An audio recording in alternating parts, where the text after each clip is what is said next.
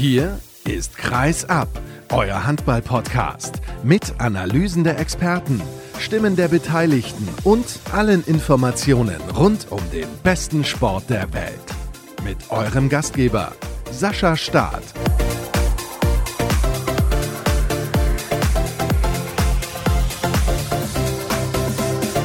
Episode 367 ist die, die euch heute erwartet und es wird eine XX XXL-Ausgabe. Also bereitet euch gut vor auf das, was euch in den nächsten gut, Achtung, zwei Stunden erwarten wird. Schön, dass ihr eingeschaltet habt, auch zu dieser Ausgabe unseres kleinen, gemütlichen Handball-Podcasts. Heute geht es unter anderem mit Björn Parzen um die Weltmeisterschaft der Frauen und ich bin vor Ort, setze mich morgen ins Auto und habe die Koffer quasi schon gepackt. Dann geht's los in Richtung Herning, wo die deutsche Mannschaft im Turnier gegen Japan, den Iran und zum Abschluss der Vorrunde gegen Polen spielen wird. Da gibt es auch keine Zweifel, dass sie die Hauptrunde erreichen. Aber all das bespreche ich in einem langen Zwischenteil mit dem Kollegen Björn Parzen. Und im Interview der Woche zu Gast ist Jan Weber.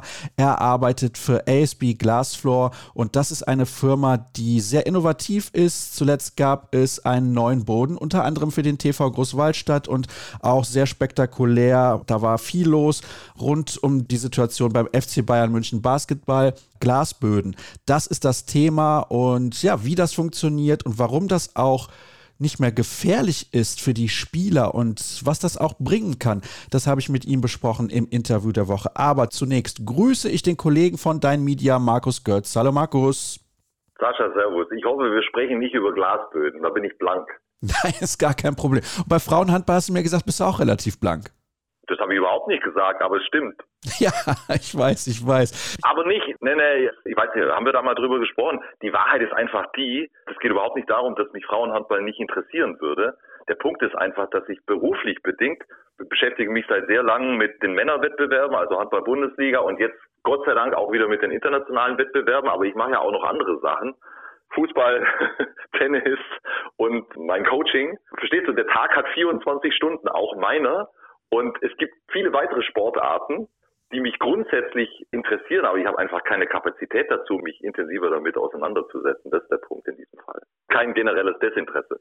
Nein, das kann ich auch alles nachvollziehen. Mein Tag hat auch nur leider 24 Stunden, deswegen kann ich nur Handball und ein bisschen BVB Fußball machen, weil mehr Zeit bleibt einfach nicht. Aber es gibt ja viele Kollegen, die sich auskennen und das ist das Gute. Und du kennst dich unter anderem aus in Balingen das Spiel von Baling gegen Magdeburg hast du ja gestern noch kommentiert. Du kennst dich auch relativ gut aus bei Frisch auf Göppingen und wir sprechen über die Trainersituation dort. Beide Vereine haben sich entschieden, im Sommer getrennte Wege zu gehen, was ihre Coaches angeht. Und wir sprechen auch noch über ein paar Transfers, die entweder schon offiziell sind oder wo die Gerüchteküche brodelt. Wir beginnen aber mit Baling und Jetzt wurde mir zugetragen, da gab es ein interessantes Interview mit dem neuen Geschäftsführer, mit Felix König vor der Partie. Und was hat der dir eigentlich erzählt, warum man sich von Jens Böckle trennt im Sommer? Der ist ja nicht erst seit gestern da.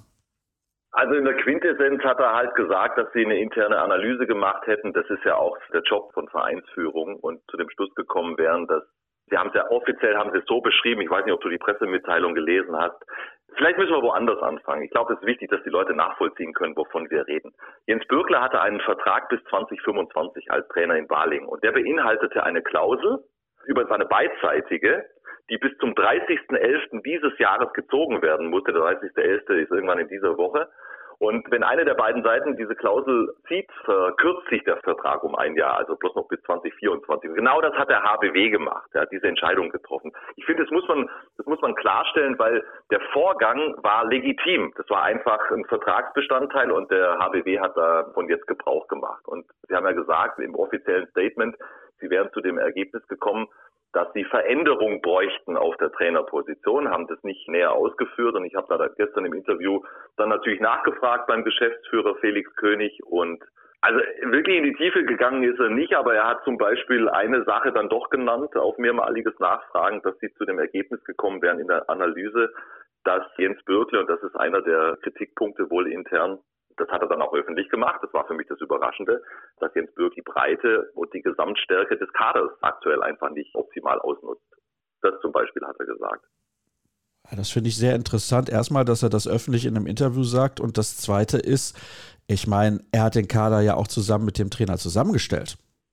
Ja, ja, aber kritisiert worden ist nicht die Stärke des Kaders, sondern, also jetzt mal transformiert in einfache Worte, was Jens Bürkle draus macht. Man ist offensichtlich der Meinung in Baling, sonst hätte man die Entscheidung ja nicht getroffen, dass man mehr Punkte auf dem Konto haben müsste. Findest du das auch bei dem Kader? Ich meine, da sind ja einige Spieler dabei, die mit Balingen auch schon in der ersten Liga gespielt haben. Ich nenne jetzt mal einen Jonas Schoch oder einen Lukas Saueressig. Aber die Sache ist ja auch, die sind schon mit diesem Verein abgestiegen. Vielleicht reicht die Qualität am Ende nicht aus. Ja, jetzt sind wir, glaube ich, beim Thema. Weißt du, es gibt eine Sicht von außen drauf. Wir Berichterstatter, wir schauen von außen drauf im besten Fall und sehen das große Ganze. Und wenn du natürlich in einem Verein drin steckst, dann ist das deine Wahrnehmungswelt. Das ist völlig normal und das kann ich auch total nachvollziehen. Grundsätzlich, wie ich von außen drauf schaue, wenn du mich fragst, der HBW und der THSV Eisenach steigen auf und kommen in eine Liga, kannst du ja mal durchgucken, wo 16 Mannschaften schon da sind, plus die beiden. Und wenn du quasi als Aufsteiger in der Konstellation in der Liga bleiben möchtest, dann musst du ja nicht nur den anderen Aufsteiger vermutlich hinter dir lassen, sondern auch eben mindestens eine der arrivierten Mannschaften. Und in diesem untersten Bereich in der vergangenen Saison waren Teams wie Wetzlar, Stuttgart, Göppingen. Das sind dann quasi die ersten, auf die du guckst, ja, wenn du aufsteigst ja, und drin bleiben willst.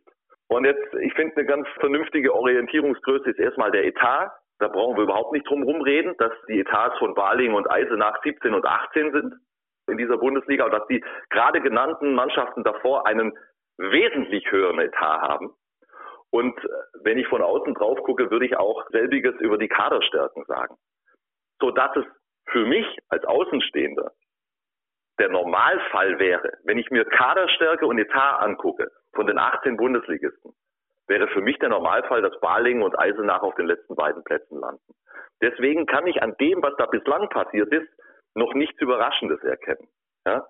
Und dann ist natürlich die Frage, und das wäre für mich, wenn ich Entscheider wäre, ob der Trainer das Optimale aus den Gegebenheiten macht. Und das kann man natürlich diskutieren. Ja? Dass die Balinger, weißt du, sie hatten jetzt ja eine Heimspielserie, das war gegen Erlangen, das war gegen Gummersbach, das war gegen Wetzlar und gegen Lemgo. Und logischerweise, wenn du drin bleiben willst in der Bundesliga, dann rechnest du dir was aus diesen Spielen aus. Und da haben sie halt keins gewonnen von diesen vier Spielen. Und da ist dann offensichtlich in diesem Verlauf eine gewisse Unzufriedenheit entstanden bei den Balinger Verantwortlichen.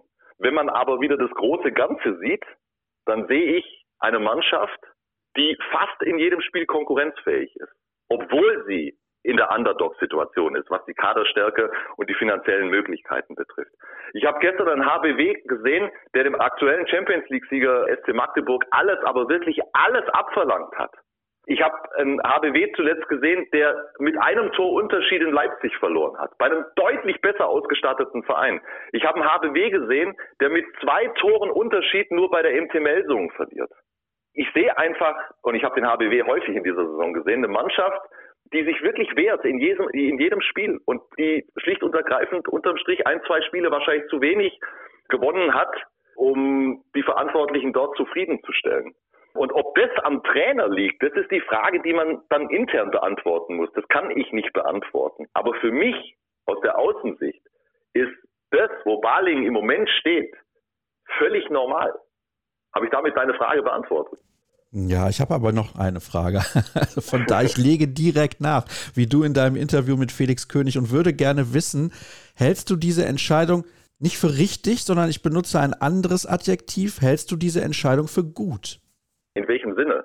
Im Sinne von, was mit Baling jetzt in den nächsten Jahren passiert. Denn eine Sache, die finde ich immer sehr, sehr wichtig. Erstmal ist, Entscheidungen nicht emotional zu treffen, was die Trainerposition angeht, sondern rational und auch dabei einzuordnen, was kann dieser Verein überhaupt leisten. Und ich glaube, dass Jens Bürkle zu diesem Verein und zu dieser Mannschaft relativ gut passt. Und man muss immer die Möglichkeiten sehen. Und das hast du ja gerade in deiner Antwort sehr gut eruiert. Also sie haben vielleicht auch einfach gar nicht mehr Möglichkeiten. Ja, das ein oder andere Spiel mehr hätten sie gewinnen können. Aber überleg mal, was jetzt auch mit Eisenach passiert ist nach diesem fantastischen Start, wo alle gesagt haben, wow, wie die in die Liga gekommen sind und sensationell und die machen richtig Spaß. Ich habe zuletzt das Spiel von Eisenach zu Hause gegen Wetzlar kommentiert. Da hätte ich vorher gedacht, dass Eisenach das auf jeden Fall gewinnt. Aber am Ende ist die Qualität nicht gut genug von dieser Mannschaft. Und das ist bei Baling genau das Gleiche. Das ist bei Baling genau dasselbe. Und die Tatsache aus meiner Sicht, dass sie immer wieder konkurrenzfähig sind und am Ende fehlt dann ein Tick, um die Spiele zu gewinnen, ist aus meiner Sicht, das ist meine Wahrnehmung, ist kein Beleg dafür, dass von Trainerseite oder von Mannschaftsseite aus nicht gut gearbeitet wird, sondern ganz im Gegenteil. Es wird versucht, das Beste rauszuholen und am Ende fehlt der letzte Tacken Qualität. Und jetzt sage ich es nochmal, vergleich doch einfach den Balinger oder den Eisenacher Kader mit dem Kader von Wetzlar, mit dem Kader von Stuttgart, mit dem Kader von Göppingen. Das sind einfach die Mannschaften, die in der vergangenen Saison kurz über dem Strich standen und die jetzt wieder in diesem Bereich sind. Sorry, und da kann ich nur zu dem Ergebnis kommen, dass die Kader der, der anderen Mannschaften, dass die besser sind, schlicht und ergreifend. Und deswegen nochmal, ist es normal für mich. So, und was war jetzt deine Frage jetzt nochmal, deine Nachfrage, ob das eine richtige oder eine gute Entscheidung ist? Also, zunächst mal, das weiß doch gar keiner, weißt du, das kannst du ja am Ende des Tages immer nur retroperspektiv beantworten, ja, nämlich so wie die Entwicklung gelaufen ist. Grundsätzlich, für mich ist Jens Bürkle ein Top-Trainer in dieser Liga und das hat er ja auch nachhaltig bewiesen. Und wenn du einen Übrigens, das ist auch ja total, nochmal, ich habe das vorhin schon gesagt, bei der Erklärung der Vertragsmodalitäten, dass das Vorgehen der Balinger natürlich legitim ist. Ja? Und du kannst natürlich auch von Vereinsseite sagen, Mensch, das war jetzt dann die siebte Saison, wir haben das Gefühl, wir müssen mal was Neues probieren. Kannst du alles machen, ist total legitim.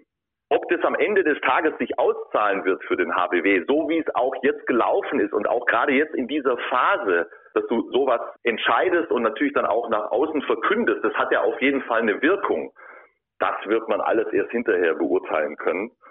Ich weiß nur eins, Wolfgang Strobel und Jens Bürkle haben über Jahre hinweg jetzt da sehr viel abgefedert und ausgefüllt, ja, was die sportlichen Belange beim HBW betrifft. Und Wolfgang Strobel ist seit Sommer nicht mehr da und Jens Bürkle wird ab spätestens kommenden Sommer nicht mehr da sein.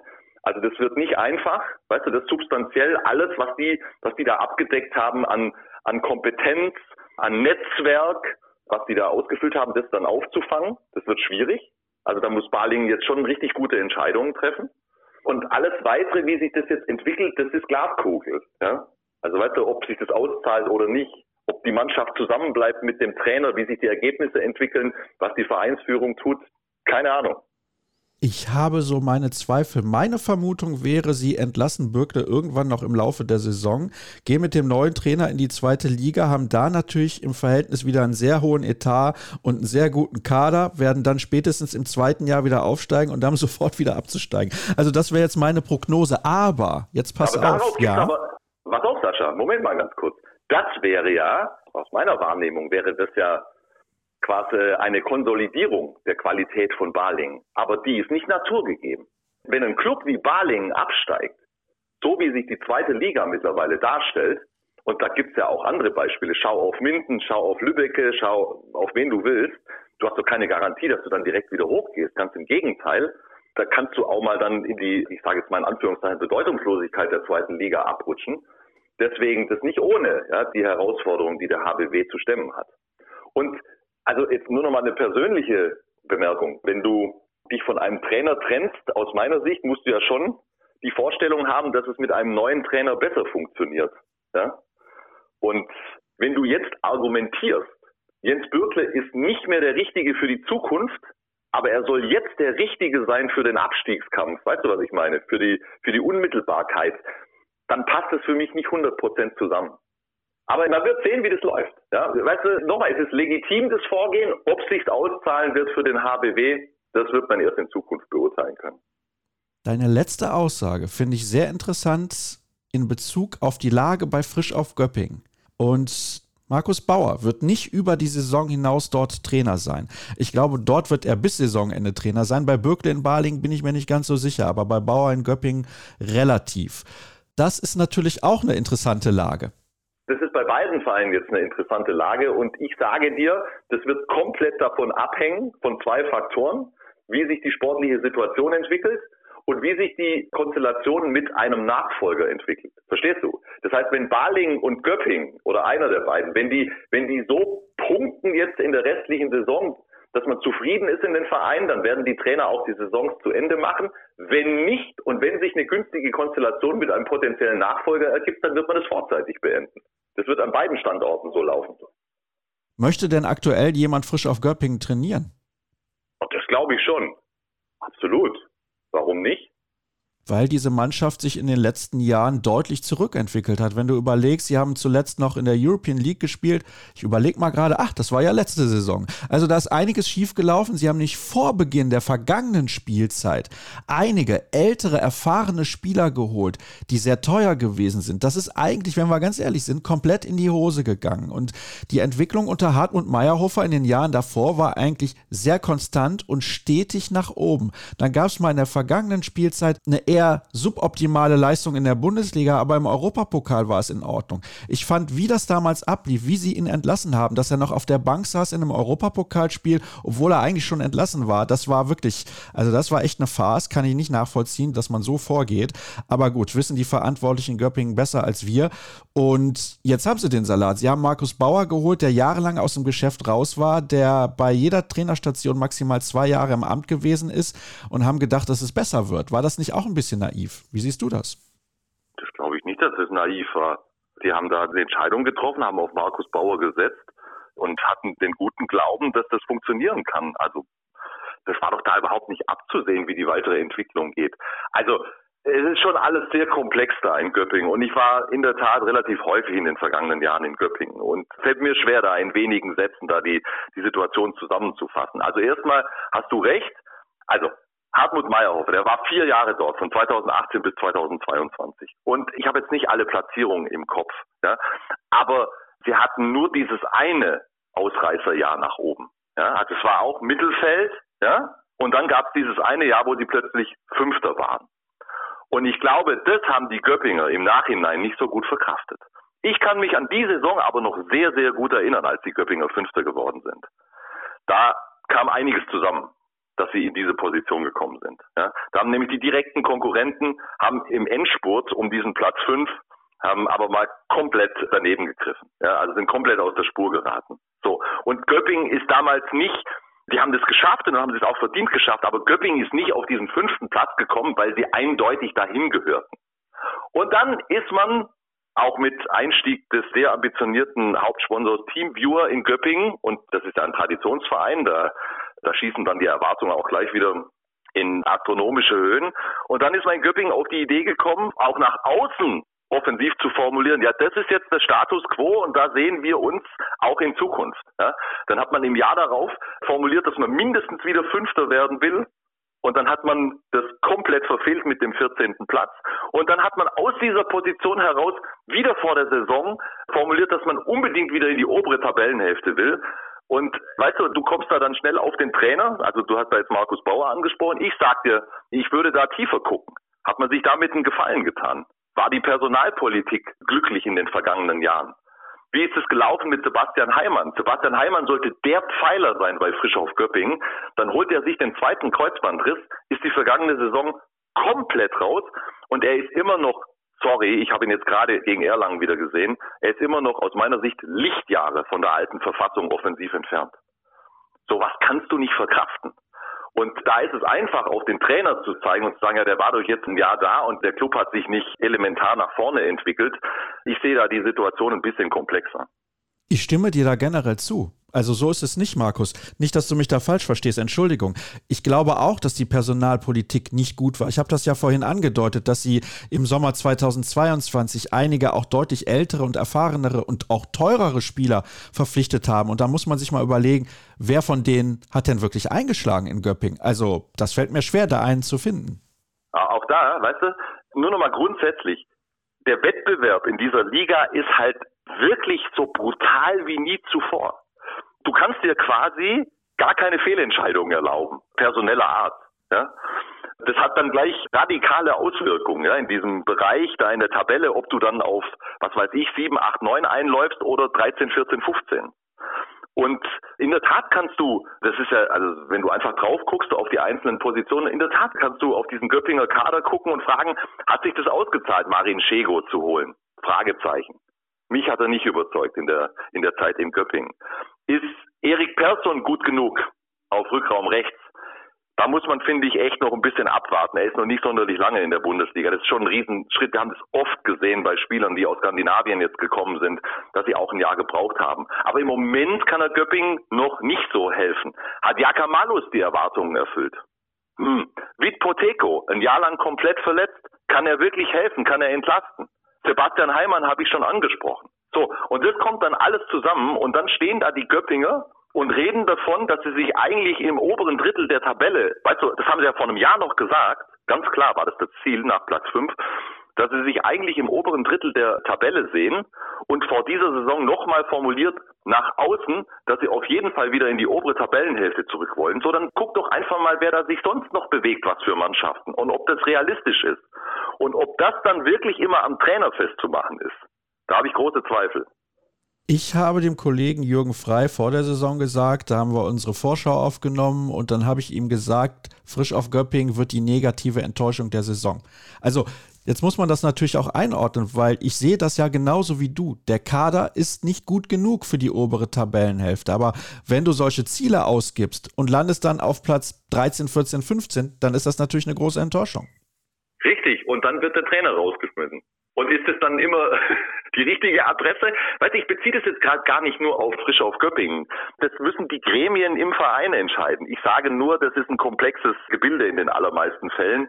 Und weil du jetzt eingeleitet hast mit Markus Bauer und Göppingen und Enttäuschung und Entwicklung, habe ich einfach meine Sicht der Dinge auf Göppingen immer noch verkürzt dargelegt. Übrigens, weißt du, das hätte ja auch da, Poteco war slowenischer Nationalspieler, als sie ihn verpflichtet haben. Dann kam die große Verletzung. Heimann, als sie den Vertrag verlängert haben, kannst du dich erinnern, da war er eines der heißesten Eisen im deutschen Handball. Ja? Und dann kommt dieser zweite Kreuzbandriss, ja, der die kompletten Planungen und seine komplette Situation für eine lange Zeit zunichte macht. Dann vielleicht auch die eine oder andere nicht so gute Entscheidung getroffen auf dem Transfermarkt. Klar. Und die anderen schlafen halt nicht, ja.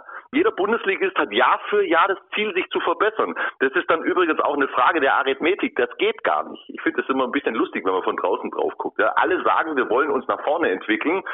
Das wird dann aber schwierig in dieser Tabelle. Versteht? Die Rechnung geht einfach nicht auf. Wo sich jemand nach vorne entwickelt, muss sich auch jemand nach hinten entwickeln. Und wenn sich dann Dinge so summieren wie zum Beispiel in Göttingen, ja, dann kommt das dabei raus. Eine Frage zu frisch auf noch. Wäre Ben Matschke eine gute Wahl? Ich kann dir sagen, dass ich viel von Ben Matschke als Trainer halte und dass ich mir total wünschen würde, dass er, also wie das in Wetzlar gelaufen ist, das das habe ich bis heute nicht vollumfänglich begriffen, weil er kommt nach Wetzlar und sie spielen wirklich eine tolle erste Saison. Er kann die Arbeit, die super erfolgreiche Arbeit von Kai Wandschneider genauso erfolgreich, zum Teil sogar getoppt fortführen und dann kommt diese Folgesaison, wo plötzlich gar nichts mehr geht und wo man im Nachhinein, weißt du, im Nachhinein kannst du immer schlau daherreden, aber auch dort, glaube ich, ist man sehr nervös geworden in Wetzlar, sind wir wieder bei den rationalen und emotionalen Entscheidungen in Vereinen. Ja? Womöglich haben sie ihn zu früh damals rausgeschmissen. Aber ich weiß, ich bin ja auch nicht mit dabei gewesen, was es da dann letztendlich für Gründe gibt für so einen Trainerwechsel. Ich würde mir einfach wünschen, dass er zurückkommt in die Bundesliga und ich könnte mir das schon vorstellen, dass das zusammenpasst. Jetzt pass auf. Jetzt spielen wir ein bisschen Rätselraten oder mehr oder weniger schauen wir in die Gerüchteküche. Ich habe es ja schon gesagt. Und zwar würde ich gerne bei jedem dieser Gerüchte von dir wissen, für wie wahrscheinlich hältst du das oder für wie sinnvoll vor allem hältst du das und wäre das eventuell eine gute Wahl? Und zwar. Das machst du gern, gell? ja, natürlich. Das machst du gern, dieses natürlich. Rumfabulieren und Spekulieren. Nein, ich setze dir einfach jetzt hier die Pistole auf die Brust. Was soll das denn? Also Sebastian Heimann, es laufen ja zehn Verträge aus bei Frisch auf Göpping. Soll sich angeblich den Rhein-Neckar-Löwen anschließen. Deine Meinung? Ich weiß, dass die Rhein-Neckar-Löwen Interesse an ihm haben. Oder glaube es zu wissen. Und das könnte passieren, nach allem, was ich so aufgeschnappt habe. Ob das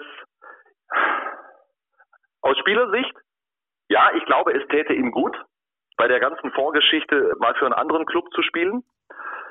Aus Rhein-Neckar-Löwensicht, aus meiner Sicht, großes Risiko, großes Risiko.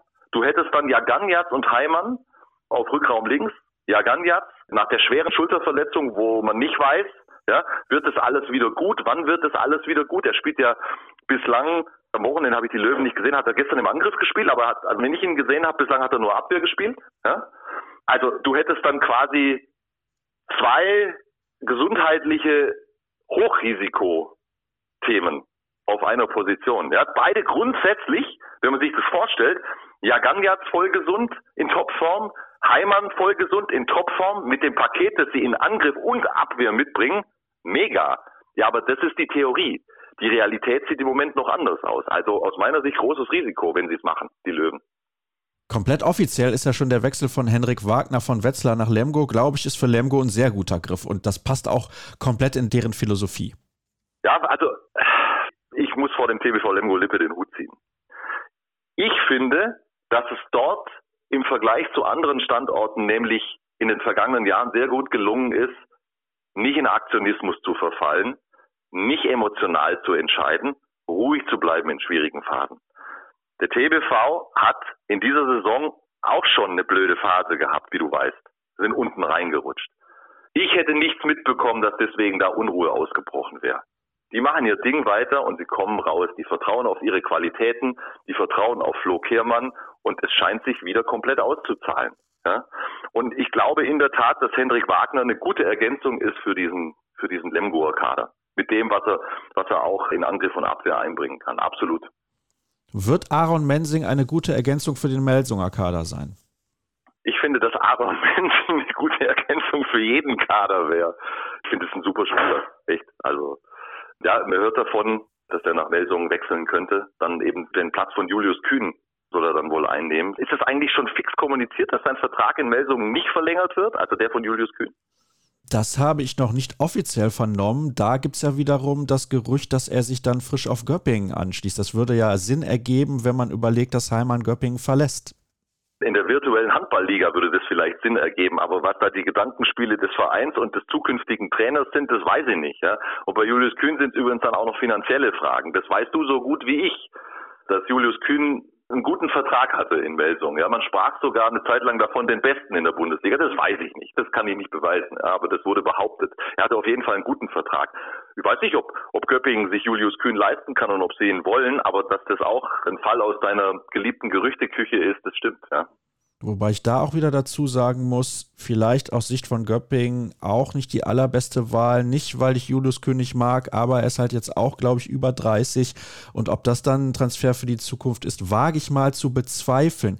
Dann. No, ich könnte mir ja. aber rein, sorry, rein handballerisch in der Kombi mit Scharatz, den ich übrigens richtig cool finde. Ja, also Göpping hat nicht nur unglückliche Transfers gemacht, den finde ich richtig gut.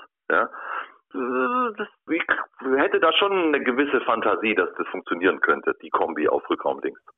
Dann schauen wir mal weiter. Eben ging es ja schon um Wetzlar, Wagner weg aus Wetzlar nach Lemgo. Dominik Mappes scheint wieder zurück nach Hause zu wollen. Er kommt ja aus der Gegend, aus der Ecke, also ein paar Kilometer nur entfernt, in Hüttenberg groß geworden.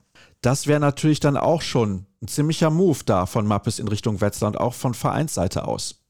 Da habe ich, weil es habe ich auch nur die, die Spekulationen, die Gerüchte gehört, da habe ich da habe ich keine näheren Infos, dass das naheliegend wäre, wenn man einfach den familiären Hintergrund und die Verbundenheit von Dominik Mappes kennt nach Hüttenberg, was ja unweit von Wetzlar liegt, wäre es einfach naheliegend. Außerdem auch insofern, weil die Wetzlarer ja einen neuen Spielmacher brauchen. Ja, weil Fredriksen wird ja auf jeden Fall den Verein verlassen und sie brauchen da ja einen neuen. Insofern das klingt so, als gäbe das alles Sinn, aber ich kann dir nicht sagen, spielt da Gummersbach mit? Kommt es tatsächlich? Du bist bei Gummersbach doch näher dran. Wie sieht man das denn dort? Ach, das weiß ich nicht. Ich weiß nur, also beziehungsweise habe gehört, dass es wohl eine Klausel im Vertrag von Dominik Mappes gibt, die ihm erlaubt, in die Heimat ein bisschen günstiger zurückzuwechseln als zu anderen Vereinen. Den Vertrag habe ich jetzt tatsächlich nicht bei mir in der Schublade liegen. Ich kann nichts dazu sagen.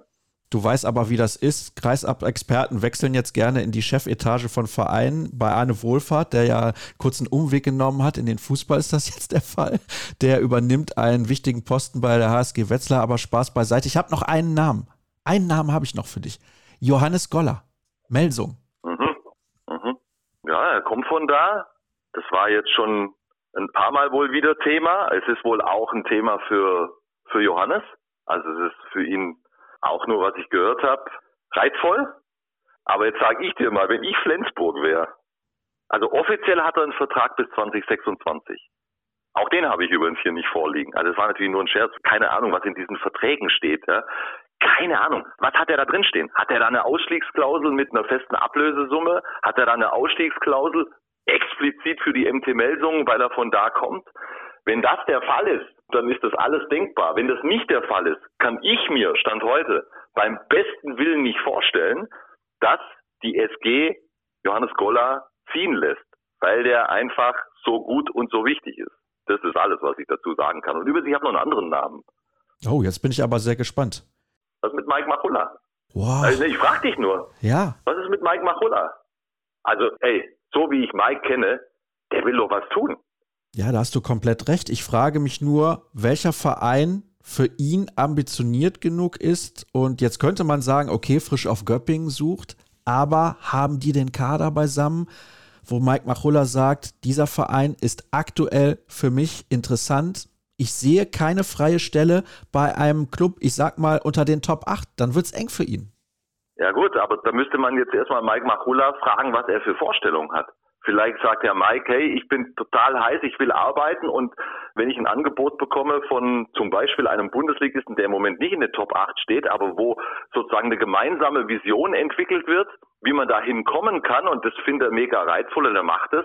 Also das weiß ich nicht, ob Mike sagt, ja, für mich kommt nur aktuell Top 5 in Frage oder dies oder jenes, das habe ich absolut keine Ahnung. Mir ist es dort so gegangen, deswegen habe ich den Namen reingeworfen. Also pass auf, das wirst du auch schon gehört haben. Er ist sehr wohl mit Frisch auf Göppingen in Verbindung gebracht worden. So.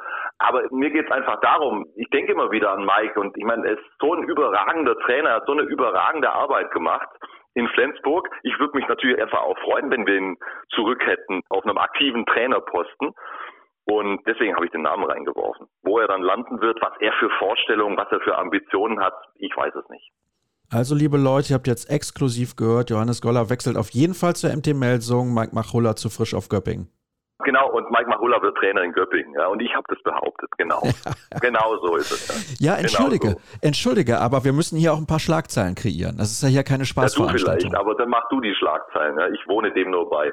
Ja, alles klar. Du bist übrigens heute zum 38. Mal, nee, jetzt habe ich mich tatsächlich vertan, zum 34. Mal. So ist es korrekt. Hier bei Kreisab mit dabei gewesen und da kommt ja nächste Woche ein bisschen was. Kreisab wird zehn Jahre alt, möchte mich an der Stelle nochmal bei dir auch herzlich bedanken, dass du dir so oft Zeit genommen hast und auch in Zukunft natürlich. Der erste Gedanke ist, montags müsste ich eigentlich eingeladen werden und bei Kreisab mit dabei sein, aber ich will es natürlich nicht übertreiben. Trotzdem nochmal herzlichen Dank an dich, dass du auch heute wieder zur Verfügung gestanden hast, Markus. Das finde ich, ist nicht selbstverständlich.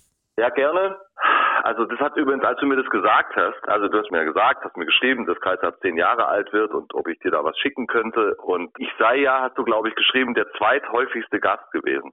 Da dachte ich mir, totaler Blödsinn. Das kann ja überhaupt nicht sein. Und dann habe ich gefragt, ja, wie oft soll ich denn zu Gast gewesen sein? Dann hast du jetzt von 38 Mal gesprochen, jetzt hast du gesagt 34 Mal. Das hat bei mir insofern ein komisches Gefühl ausgelöst, weil ich mich da gar nicht mehr dran erinnern kann. Also entweder erzählst du Blödsinn oder, oder ich habe ich hab ein ernsthaftes Erinnerungsproblem. Ich halte das zweite für wahrscheinlicher. Ey, das, ehrlich, das hätte ich im Leben nicht geglaubt. Aber es ist natürlich auch eine verdammt lange Zeit und es passiert jeden Tag so viel. Manchmal habe ich das Gefühl, es ist einfach nicht genug Platz auf meiner internen Festplatte, Arbeitsspeicher, wo auch immer. Als ich dich das erste Mal eingeladen habe, hieß da Sport 1 noch DSF? Ich weiß es gar nicht. Nein, das kann nicht sein. Also wann war das? 2008, 2009 müsste der Wechsel gewesen sein. Ah, okay, doch schon so lange her. Ja, okay, gut. Also das, das kann nicht sein. Wenn du sagst, du bist zehn Jahre alt, also 2013, da war es schon lange Sport 1. Der eine oder andere mag behaupten, ich bin tatsächlich geistig nur zehn Jahre alt. Markus, herzlichen Dank für deine Zeit nochmal an der Stelle. Und jetzt machen wir die erste Pause. Die ist auch dringend nötig, denn wir haben noch einiges zu besprechen heute. Bis gleich.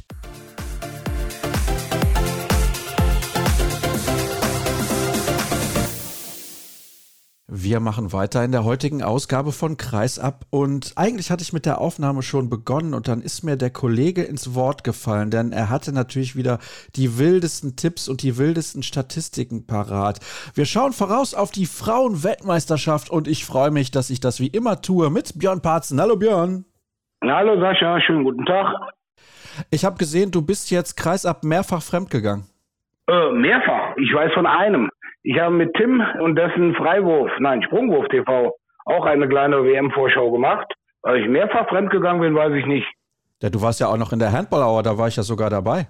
Ja, in der Handball-Hour. Ich sag mal, das ist ja auch eine internationale Veranstaltung mit irischem Einschlag. Das ist ja keine Konkurrenz zu Greis ab. Nein, es gibt überhaupt gar keine Konkurrenz zu Kreis ab, oder wie siehst du das? Nein, gibt es nicht. Alles klar. ich habe aber in Kreis ab einen Satz gesagt, der wurde mir in Berlin ein bisschen um die Ohren gehauen. Und nach jedem European League Spiel der Berliner schicke ich immer eine WhatsApp. Nämlich, du erinnerst dich dran, die Vorschau auf die European League, als ich recht forsch gesagt habe, die Berliner gehen verlustpunktfrei durch die Vorrunde oder durch die Gruppenphase. Und als ich dann mal in Berlin war, haben mich Jaron Siebert und Stefan Kretschmer doch ein bisschen ausgelacht. Und nachdem sie jetzt beide gewonnen haben, habe ich nur ein Wort zurückgeschrieben. Hier spricht der Experte. Ja, absolut. Ein Wort. Hier spricht der Experte. Fantastisch. Ich freue mich genau. richtig auf diese Aufnahme. Ich habe jetzt schon total Bock drauf. Aber ja, also die Stimmung und die Laune ist allerbestens und wir machen das so. Wir schauen erstmal auf das Turnier im Allgemeinen, das jetzt in ein paar Tagen ja schon beginnt. Also wenn ihr die Sendung hört, dann packe ich gerade meine Koffer, weil ich mich dann am Dienstag auf den Weg mache nach Dänemark, nach Herning genauer gesagt. Denn das Schöne ist tatsächlich, egal wie weit die deutsche Mannschaft kommt, Sie wird immer in Herning spielen. Deswegen ist das eine tolle Sache, finde ich. Das Turnier wird in drei Ländern insgesamt ausgetragen. In Dänemark, wie gesagt, in Norwegen und in Schweden. An welchen Spielorten denn? Ja, ich möchte vielleicht einen Satz zu deinem Eingangsstatement noch sagen. Es ist schön, dass man in einer Stadt bleiben kann. Also ich habe so, da sehr viele Handballturniere in den letzten Jahren, seit 2010 in Herning waren, so ungefähr 10, 11 Wochen meines Lebens in Herning verbracht. Es gibt eine Straße, da ist rechts eine Kneipe, links eine Kneipe. Es gibt in dieser Fußgängerzone noch zwei Cafés und einen Supermarkt und nach spätestens drei Tagen kennt man alles, was man in Herning gesehen hat. Die Halle liegt weit außerhalb, hat einen riesen Vorteil, sie hat ungefähr 100.000 Parkplätze, weil es das Messezentrum ist. Aber die Stadt Herning zu sehen, war dann oder ist dann wirklich nicht so, dass man damit drei Wochen verbringen kann. Deswegen habe ich spaßeshalber gesagt, ich war bei der Euro 2020, der Corona-Euro, war ich, wie man es nannte, Red Zone Journalist. Das heißt, ich durfte drei Wochen das Teamhotel nicht verlassen und habe von dort aus berichtet, weil wegen Corona-Tests und ähnlichen Sachen. Und ich habe immer nur gesagt, wenn du irgendwo drei Wochen in einer Stadt das Hotel nicht verlassen darfst, dann bitte in Herning. In keiner anderen würdest du so wenig verpassen wie dort. ja, allerdings, Björn, ich bin da zum Arbeiten. Ich weiß nicht, was du da machst, ne? Ich bin auch zum Arbeiten da, aber ich sage mal, selbst bei vier Spielen am Tag man kann abends eine Runde durch diese Fußgängerzone gehen und hat dann wirklich, es gibt, ich glaube in der Stadt, dieses eine Hotel, was verbunden ist mit so einem Freizeitbad und einem Kino. Und dann gibt es so ein kleineres Hotel und ja, und das war's. Also ich bin definitiv nicht in dem Hotel mit dem Kino. Das wüsste ich. Und auch nicht in dem mit dem Freizeitbad. Das wäre natürlich super, aber gut. Also das Hotel mit dem Kino und dem Freizeitbad ist eins, also ein riesiges Hotel und das ist eines der Mannschaftshotels meines Wissens. Und das andere ist, glaube ich, das Hotel für die IAF, aber in Herning selber, wie gesagt, man hat auch nichts verpasst, wenn man ein bisschen außerhalb geht und sich dann die dänische Natur ein bisschen anschaut. Sehr schön, da freue ich mich. Aber Spaß beiseite, wir ja. fokussieren uns jetzt auf den Sport und ich habe es ja gesagt, also wir machen das so, wir schauen jetzt erstmal auf das Turnier insgesamt und die anderen Gruppen und dann in einem zweiten Teil nochmal ein bisschen ausführlicher auf die deutsche Mannschaft, denn diesen Teil zeichnen wir schon vor dem Wochenende auf und wir wollen aber die deutschen Testspiele gegen Schweden noch abwarten. Das ist uns wichtig für eine finale Einordnung. Es wird gespielt in Herning und in Frederikshavn in Dänemark, dann in Stavanger und Trondheim in Norwegen Norwegen und in Göteborg und Helsingborg in Schweden. Das ist ganz schön viel durcheinander. Ja, man muss ja mal sehen, es ist überhaupt die erste Weltmeisterschaft, die in drei Ländern stattfindet. Die Kombination aus zwei Ländern gab es bei Weltmeisterschaften schon häufiger. Bei drei Ländern gab es auch bei Europameisterschaften, siehe 2020 die Männer, 2022 die Frauen. Ja, wenn man sieht, Frederikshavn ist ganz im Norden, das ist gar nicht so weit weg von Norwegen. Und ja, die anderen Spielorte, man hat eben ein bisschen Reisestress, wenn man nicht das Glück hat, wie die deutsche Mannschaft, die eben an einem Spielort bleibt. Man muss ja mal sehen, die Mannschaften, die in Helsingborg ihre Vorrunde spielen, machen in Göteborg ihre Hauptrunde. Alle Mannschaften, die in Stavanger spielen, ziehen dann zur Hauptrunde um nach Trondheim. Und die Mannschaften, die in Frederikshavn anfangen, machen auch da weiter. Und in Herning gilt das Gleiche. Das heißt, bei den dänischen Standorten da wird erst quasi der Standort gewechselt, wenn es Richtung Viertelfinals geht. Man muss ja sehen, Viertelfinals sind in zwei Ländern, jeweils zwei in Herning und zwei in Trondheim. Und ja, das geht so ein bisschen über Kreuz, dass zum Beispiel auch eine Gruppe, die vorher in Göteborg ihre Hauptrunde spielt, in Herning ihr Viertelfinale macht und die andere Gruppe, die zum Beispiel in Frederikshauen ihr Viertelfinale spielt, die muss nach Trondheim reisen. Also ein bisschen, bisschen tricky dann nachher. Aber wie gesagt, vom Reisestress und dem, was auf die deutsche Mannschaft wartet, man bleibt vom ersten bis zum letzten Tag im gleichen Hotel. Man ist nicht direkt in Herding untergebracht, sondern ein bisschen entfernt in Silkeborg. Aber man kann dort wirklich die komplette Zeit bleiben und sich dort auch dann ohne einmal quer durch Skandinavien zu müssen auf die Spiele vorzubereiten. Was in Frederikshauen mir ganz gut gefällt, ist die Kapazität der Halle mit 2800 nicht allzu groß und da wird Dänemark ja in keinem Fall spielen.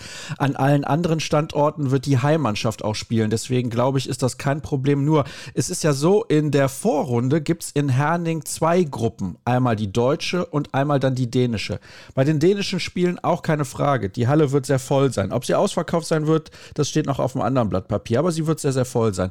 Wenn aber die deutsche Gruppe spielt, spielt, bei einer Halle mit 12.500 Zuschauern, müssen wir da irgendwie Befürchtungen haben, dass es Zagreb-Vibes gibt? Ich weiß nicht, ob du dich an die EM 2014 in Kroatien noch erinnerst. Ja, ich erinnere mich daran, als Kroatien völlig überraschend dank einer Parade von Katja Schülke die Hauptrunde in der eigenen Halle verpasst hat. Ja, ich erinnere mich dran, es war eine komplett leere Halle.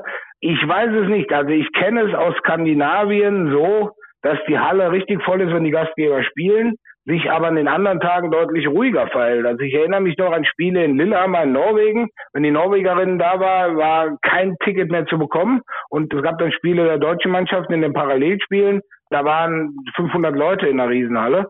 Ich glaube, der Däne an sich schaut sich seine dänischen Spiele an. Deswegen wollen ja alle, der kleine Schwenk Richtung Januar, freuen sich alle internationalen Teams auf eine Euro in Deutschland, weil in Deutschland eben auch, wenn Kroatien gegen Island spielt, mindestens 8.000, 9.000 Leute in der Halle sind. Und ich glaube, in der Vorrunde wird es in Dänemark bei den Spielen der deutschen Mannschaft gegen Japan, Polen und den Iran nicht unbedingt daran hapern, dass man noch Tickets bekommt.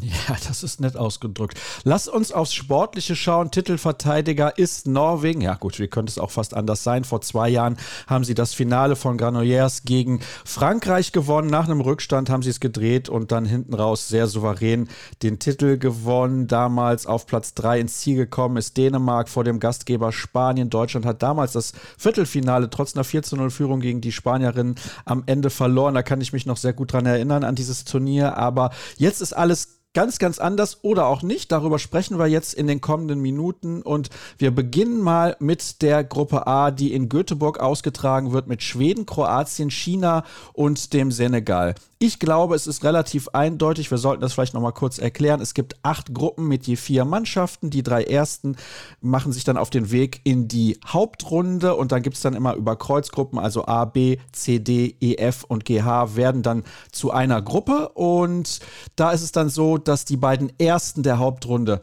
ins Viertelfinale einziehen. Also nochmal, Schweden, Kroatien, China und Senegal. Ich denke, Schweden und Kroatien, das ist eine ganz, ganz sichere Nummer. Schweden sowieso wahrscheinlich die Mannschaft hinter den Top 3, die am stärksten einzuordnen ist. Ich weiß nicht, wie du das empfindest.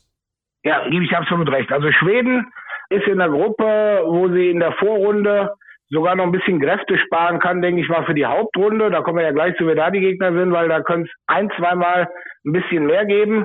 Bei den Kroatinnen weiß man eben nie, die haben 2020 EM-Bronze gewonnen und sind danach eigentlich dahin wieder abgestürzt, wo sie vorher auch herkamen.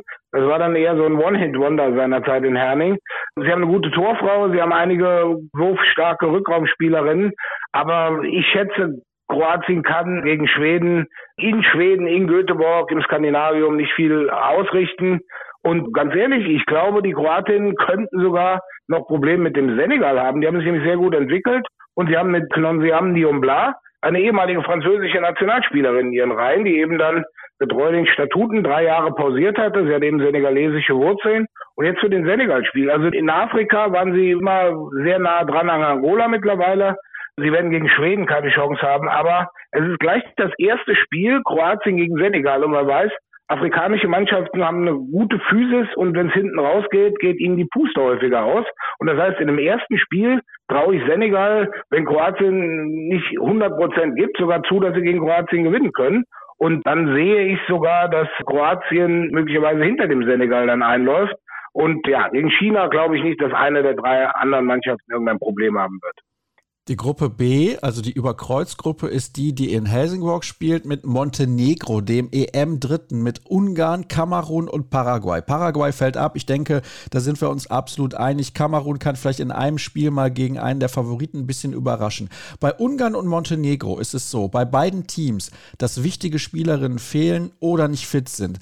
Bei Montenegro sind Spielerinnen zurückgetreten. Georgina Jaukovic beispielsweise hat sich zuletzt das Kreuzband gerissen. Das ist nicht im Ansatz die Mannschaft, die es vor einem Jahr beim Heimturnier gewesen ist. Nein, also man muss ja einfach mal sehen, Montenegro zu Hause, du erinnerst dich an die Vorrundengruppe in Podgorica, getragen von den Fans in dieser unglaublichen Atmosphäre und dann mit diesem Highflyer nach Skopje und sie hatten ja im Endeffekt bei diesem ganzen Turnier ein großes Ziel für ihre Lieblingsspielerin von allen, Jovanka Radicevic, die mit der EM ihre Nationalmannschaftskarriere beendete, wollten sie unbedingt zum Finalwochenende. Und als sie unbedingt beim Finalwochenende waren, wollten sie auch noch unbedingt eine Medaille holen. Man erinnert sich wirklich, die waren stehend K.O. Montenegro im Spiel um Platz drei gegen Frankreich, aber sie haben es tatsächlich geschafft, für Joka diese Medaille zu gewinnen. So, das heißt jetzt, A, die Emotion von den Rängen wird es nicht mehr geben. Jovanka Radicevic ist aus der Nationalmannschaft zurückgetreten, Georgina Jaukovic hat einen Kreuzbandriss und ohne diese drei Faktoren muss man wirklich sehen, ob Montenegro gegen Ungarn eine Chance hat, um die Gruppe zu gewinnen. Weil normalerweise vor den Resultaten, wenn alle dabei sind, sehe ich Montenegro stärker. Aber die Ungarn waren jetzt auch beim Tag des Handballs, ich sag mal so, die sind immer so ein bisschen lala. Man muss mal sehen, wenn die gut ins Turnier kommen, dann können sie einen richtigen Lauf bekommen. Und sie haben eben ihr drittes Turnierspiel dann auch erst gegen Montenegro. Also ich sag mal, zwischen den beiden Mannschaften Montenegro und Ungarn geht es um den Gruppensieg mit leichten Vorteilen für Ungarn. Mit weiter kommt Kamerun und Paraguay spielt danach im President's Cup. Und da sind wir nämlich jetzt auch an dem Punkt, ich weiß, wir gehen erstmal in der Vorrunde weiter, dass Schweden bis ins Viertelfinale eigentlich nicht viele Stolpersteine hat. Wir haben, wie gesagt, Kroatien und Senegal in der Vorrunde und dann zwei Teams, die momentan etwas, naja, schwankend sind und auf Stars verzichten mit Montenegro und Ungarn. Deswegen mein Vorausblick sogar, Schweden bis ins Viertelfinale geben die keinen Punkt ab und werden Gruppenerster. Nochmal ganz kurz zu Montenegro. Milena Rajcevic ist auch nicht mit dabei, die seit vielen, vielen Jahren eine wichtige Stütze dieser Mannschaft war. Ich sag's dir ganz ehrlich, ich glaube, Montenegro wird ein desaströses Turnier spielen. Damit haben sie ja Erfahrung. Also ich weiß, bei den Olympischen Spielen waren sie in Tokio die einzige Mannschaft, die gegen Japan verloren hat. Sie waren bei Weltmeisterschaften in den letzten Jahren irgendwann mal 15. und 20. oder irgend sowas und haben eben diesen Highflyer zu Hause gehabt. Also ohne Rajcevic, das wusste ich jetzt noch gar nicht, also ohne Rajcevic, dann wird es sogar schwer gegen Kamerun. Ja, okay, das ist jetzt deine Aussage, aber ich kann mir nicht vorstellen, dass sie in der Konstellation Ungarn schlagen, auch wenn mir Ungarn beim Tag des Handballs in München gegen die deutsche Mannschaft nicht sonderlich gut gefallen hat. Also dein Tipp, Schweden kommt auf jeden Fall dann ins Viertelfinale und wer ist die zweite Mannschaft? Ungarn? Ja, genau. Also in der Konstellation sehe ich dann, dass Ungarn die Gruppe gewinnt in Helsingborg und dann Ungarn und Schweden ins Viertelfinale einziehen. Gruppe C in Stavanger, genau übrigens wie Gruppe D. Erstmal mit Norwegen, Südkorea, Grönland und Österreich. Da wird es für Norwegen immer nur die Frage sein, wie hoch sie die Spiele gewinnen. Ja, also normalerweise vor Olympischen Spielen bei der Weltmeisterschaft hat man früher immer gesagt, pass auf Korea auf. Die sind drei Jahre irgendwo in ihrer eigenen Halle gewesen, haben eine tolle Mannschaft aufgebaut, hatten seinerzeit auch viele Spielerinnen, die in Europa gespielt haben, zum Beispiel bei Hypo Niederösterreich. Und normalerweise war Korea immer definitiv ein Kandidat fürs Viertelfinale bei der WM vor Olympischen Spielen, weil bei denen zählt wirklich nur der olympische Zyklus. In Asien war Japan jetzt zwar ganz nah dran bei der Olympia-Qualifikation und der Asienmeisterschaft, haben das Finale jeweils einmal nach Verlängerung, einmal mit einem Tor verloren. Bei den Asian Games hat Korea mit zehn Toren gegen Japan sogar verloren, den deutschen Gegner. Die sind also nicht mal mehr in Asien die klare Nummer eins. Und deswegen glaube ich auch in dieser Gruppe, sie werden natürlich weiterkommen, weil ich glaube, gegen Grönland werden Norwegen, Korea und Österreich gewinnen. Aber wenn man dann vorausblickt, dann haben, wer dann in der Hauptrunde wartet, wird Korea definitiv nicht ins Viertelfinale einziehen. Und ich gebe dir recht, in der Vorrunde in Stavanger kann Norwegen noch ein paar taktische Sachen testen für die Hauptrunde und den Rest des Turniers. Sie werden dort nie so gefordert werden, dass es mal eng werden sollte. Allerdings gibt es die ein oder andere Spielerin mit enormer Qualität, die diesmal bei Norwegen nicht mit dabei sein wird, aber da können wir dann im Verlauf des Turniers noch miteinander drüber sprechen. Ich denke, Österreich hat tatsächlich eine Chance, Korea zu schlagen. Österreich hat eine Chance, Korea zu schlagen, glaube ich auch. Die Sache ist eben bei Korea ist gleich das erste Spiel. Das heißt, Herbert Müller kann sich nicht zwei Spiele anschauen, wie die spielen, sondern man hat gleich das erste Spiel gegen Korea. Es ist natürlich eine ungewohnte Taktik, die die spielen. Die laufen ja, so wie diese Duracell-Häschen, laufen die 60 Minuten nach vorne, nach hinten, nach rechts, nach links. Und das ist eben auch schwer zu verteidigen. Und man muss eben immer aufpassen, wenn ich vorne den Ball verwerfe.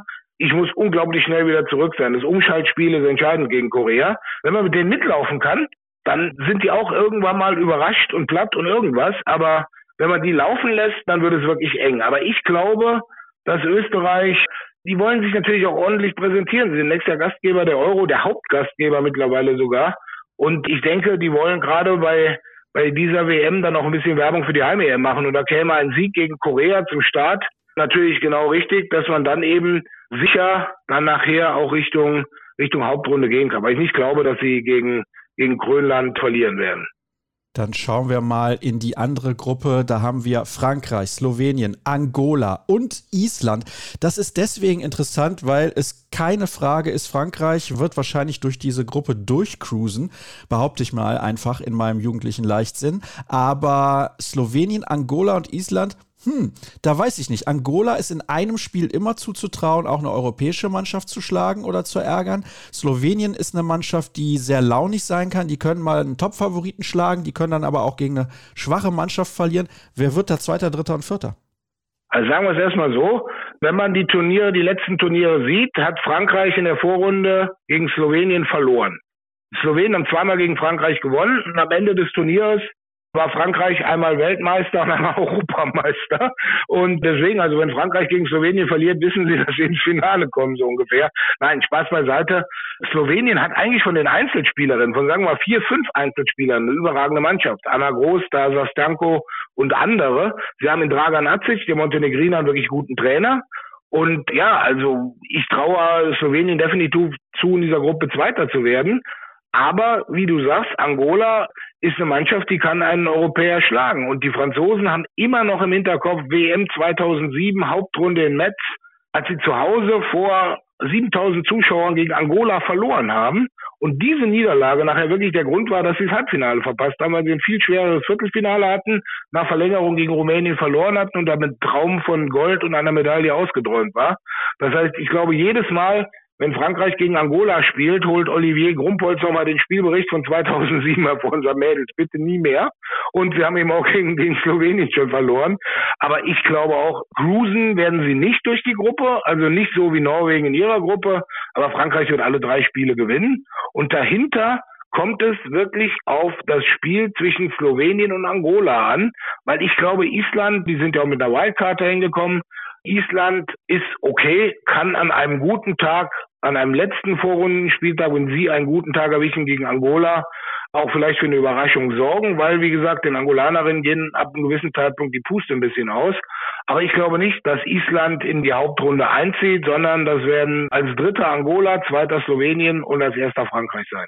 Und wenn man dann nämlich schon vorausschaut, weswegen ich guten Gewissen sagen konnte, dass es keine nicht-europäische Mannschaft ins Viertelfinale schafft, man muss ja mal sehen, die beiden stärksten nicht-europäischen Mannschaften sind normalerweise Südkorea und Angola und die spielen in der Hauptrunde gegen Norwegen und Frankreich. Und ich glaube, da brauchen wir nicht drüber zu reden, wer da ins Viertelfinale geht.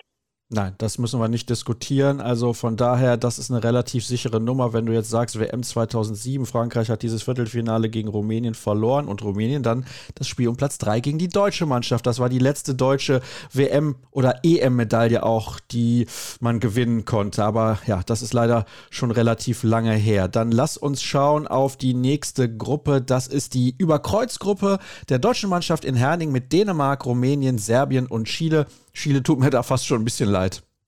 Chile tut mir auch ein bisschen leid in dieser Gruppe. Also es wird so sein, wie wir am Anfang gesagt haben. Also ausverkauft in der Vorrunde vielleicht noch nicht. Es gehen ja eigentlich sogar über 13.000 Leute in Herning in diese Halle rein. Aber es wird eine unglaubliche Stimmung sein und auf dieser Stimmung will sich Dänemark natürlich dahin tragen lassen, wenn man die Rechenspiele einfach auspackt. 2021 wurden sie Dritter, 2022 wurden sie Zweiter, also 2023 sollte da eine Goldmedaille folgen. Das ist ihre Rechnung unter Jesper Jensen. Und die Dänen wirklich eine sehr, sehr starke Mannschaft dieses Jahr. Und das mit dem Heimvorteil im Rücken, glaube ich auch. Die werden durch ihr Turnier cruisen. Das schwierigste Spiel ist gegen Rumänien. Da muss man eben auch die Konstellation sehen. Die haben so ein bisschen was von Montenegro letztes Jahr Christina Neagu hat gesagt, ihr letztes großes Turnier soll Olympia in Paris sein. Aber da müssen wir natürlich erstmal hin. Das heißt, die Rumäninnen haben auf ihrer Mission in Dänemark eben auch stehen, einmal unseren Superstar, der uns im Endeffekt die ganzen Erfolge und Medaillen gebracht hat. Da müssen wir nochmal alle zusammen uns gegenseitig so pushen, dass wir in die Olympia-Qualifikationsturniere kommen. Das will Deutschland auch und das ist ja auch die Parallelgruppe nachher. Also das ist die rumänische Motivation. Die Rumänen sind auch immer sehr schwankend. Da gibt's mal Superspiele, dann verlieren sie überraschend und deswegen ich sage es mal, zwischen Rumänien und Serbien entscheidet sich der Gruppenzweite, wobei bei Serbien ja auch wieder ein paar Spielerinnen fehlen. Der Verband, unsere Stars wie Andrea Lekic, die sind ja seit ein paar Jahren ein bisschen überkreuzt. Das heißt, Serbien hat nicht die Top-Mannschaft dabei, die sie haben könnte. Und deswegen sehe ich Rumänien ein kleines bisschen vorne. Ja, und Chile kriegt dreimal schön einen verbraten. Es gibt im Englischen so einen schönen Ausdruck, weil du eben gesagt hast, Dänemark, die cruisen durch das Turnier, cracking under pressure. Und das passt meines Erachtens vielleicht auch sehr gut zu dieser Mannschaft. Haben die die Nerven, um am Ende den Titel zu holen? Ich bin mir nicht sicher. Ich sage es mal so, sie haben die Lektion auf eine ziemlich harte Weise gelernt, nämlich 2020 zu Hause, auch in dieser Halle, auch in Herning.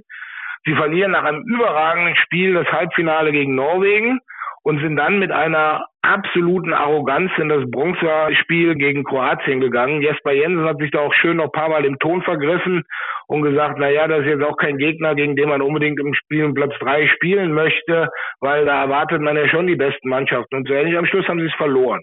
So, und ich glaube, dieser Punkt, dass die Mannschaft damals wirklich mit einer gewissen oder auch von Trainer unterstützt, einer gewissen Arroganz ins Turnier gegangen ist, und danach haben sie wirklich tolle Turniere gespielt. Man muss sagen, 2021, 2022, gerade letztes Jahr, sie waren im Finale deutlich besser als Norwegen bis Minute 40. Und dann drehte Norwegen das Spiel eben aufgrund der größeren individuellen Klasse um Katrine Lunde. Und ich glaube, der Weg ins Halbfinale, der ist auf jeden Fall vorgezeichnet. Ob es dann im Halbfinale reicht, weiß ich nicht. Aber ich glaube, sie können dem Druck standhalten, um bis ins Finale zu kommen. Und wenn das Finale gegen Norwegen wäre, sind sie auch schon für Olympia qualifiziert. Man muss ja auch sehen, letzter und einziger WM-Titel der Dänen 1997 in Deutschland. Du bist dreimal Olympiasieger, dreimal Europameister, aber nur einmal Weltmeister. Mein Tipp, es bleibt dabei. Aber das ist eine kühne Prognose, ich weiß. Wir wechseln in die Gruppe G und überspringen die deutsche Gruppe F, weil wie gesagt, da sprechen wir dann hinterher noch drüber. In Frederikshavn wird gespielt mit Brasilien, Spanien, der Ukraine und Kasachstan. Puh, das ist aber auch eine Gruppe. Also muss ich ganz ehrlich sagen, Brasilien weit entfernt von der Qualität, die sie früher hatten, sind ja Weltmeister geworden 2013 in Serbien. Spanien ist eine Mannschaft, ach, weiß ich nicht, kann ich mich nicht so richtig mit anfreunden. Beinharte Defensive, aber offensiv sind sie sehr limitiert. Die Ukraine hat zuletzt in Wetzlar gegen Deutschland gar nicht so schlecht gespielt. Kasachstan wird da wahrscheinlich als Vierter ins Ziel kommen. Was hältst du von der Qualität in dieser Gruppe? Also ich sage es mal so, wenn ich so Freikarten bekäme für die WM und dann heißt, du kannst nach Herning, Stavanger, Frederikshauen oder Göteborg würde ich mir definitiv nicht diese Gruppe in Frederikshauen anschauen, weil es gibt andere Gruppen, da kriegst du schöne Delikatessen serviert und das da ist, ich weiß es auch nicht. Mit Spanien habe ich mich vor vier Jahren so in die Nesseln gesetzt, dass ich gesagt habe, überstehen die Vorrunde nicht. Nachher wurden sie Vize-Weltmeister, war aber auch eine andere Mannschaft. Silvia Navarro ist nicht mehr dabei. Sie ist 44 und spielt keine Nationalmannschaft mehr nach ihrer schweren Verletzung. Carmen Martin ist nicht dabei. Das heißt, bei Spanien, die haben ja auch so einen Neuaufbau. Und ich gebe dir recht, die Abwehr ist schon sehr, sehr hart und sehr engagiert. Und vorne hängt eben sehr viel auch von einer sehr erfahrenen Spielerin, nämlich Alexandrina Barbosa ab. Was ich eben bei Spanien toll finde, sind die Kreisläufer. Mit Kabagasama, die kennen wir aus Bietigheim, und Lisa Chapchet, die spielt bei den Vipers in Christianstadt. Ich sag mal, die machen da Platz und die machen auch Wallung, sowohl in der Abwehr als auch im Angriff. Da sind sie sehr gut aufgestellt. Aber ich sage mal, in dieser Gruppe, wir kommen ja gleich noch zu der anderen Gruppe, wo es dann ein Solo für Holland gibt. In dieser Gruppe hier würde ich sagen, Kasachstan ist klarer Außenseiter. Brasilien, Spanien und die Ukraine kommen weiter, aber wie weit dann? Ich sage mal, Brasilien hat natürlich immer noch eine Paula de Bruna aus. Bruna de Paula? Bruna de Paula, genau so.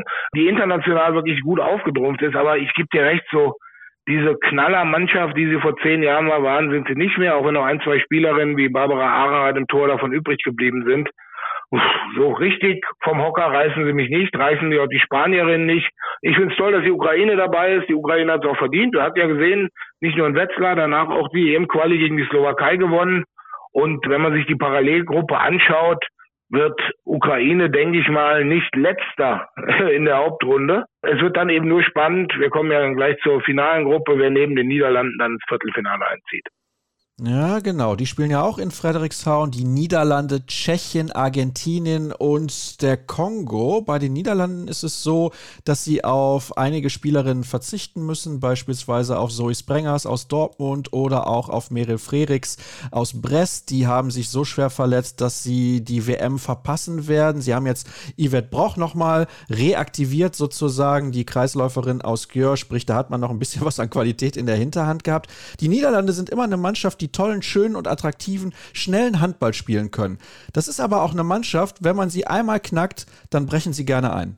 Siehe letztes Jahr erstes Hauptrundenspiel der Euro in Skopje, die deutsche Mannschaft, die quasi mit 0 zu 4 Punkten angereist ist und dann wirklich im, mit Abstand besten Turnierspiel die Niederlande schön an die Wand gespielt hat. Ja, man muss sehen, die Niederlande wurden 2019 Weltmeister und waren danach nicht einmal mehr im Halbfinale. Sie waren von 2015 bis 2019 in jedem Halbfinale haben Gold, Silber, Bronze gewonnen und danach irgendwie nicht mehr. Jetzt haben sie eben mit Per Johansson einen Trainer, der hat ganz klar die Ambition, wir müssen nach Paris, wir müssen zu Olympia. Und er sagt auch, der einfachste Weg ist natürlich Weltmeister zu werden, aber da sind sie noch ein bisschen weg von Frankreich und von Norwegen. In dieser Gruppe selber sind die Holländerinnen schon der große Favorit und sie haben ja auch noch ein paar wirklich gute Spieler. Eine Angela Malestein, eine Tess Lieder, eine Yara Tenolte im Tor. Dann haben sie Stefana Pohlmann dabei. Also sie haben Lois Abbing.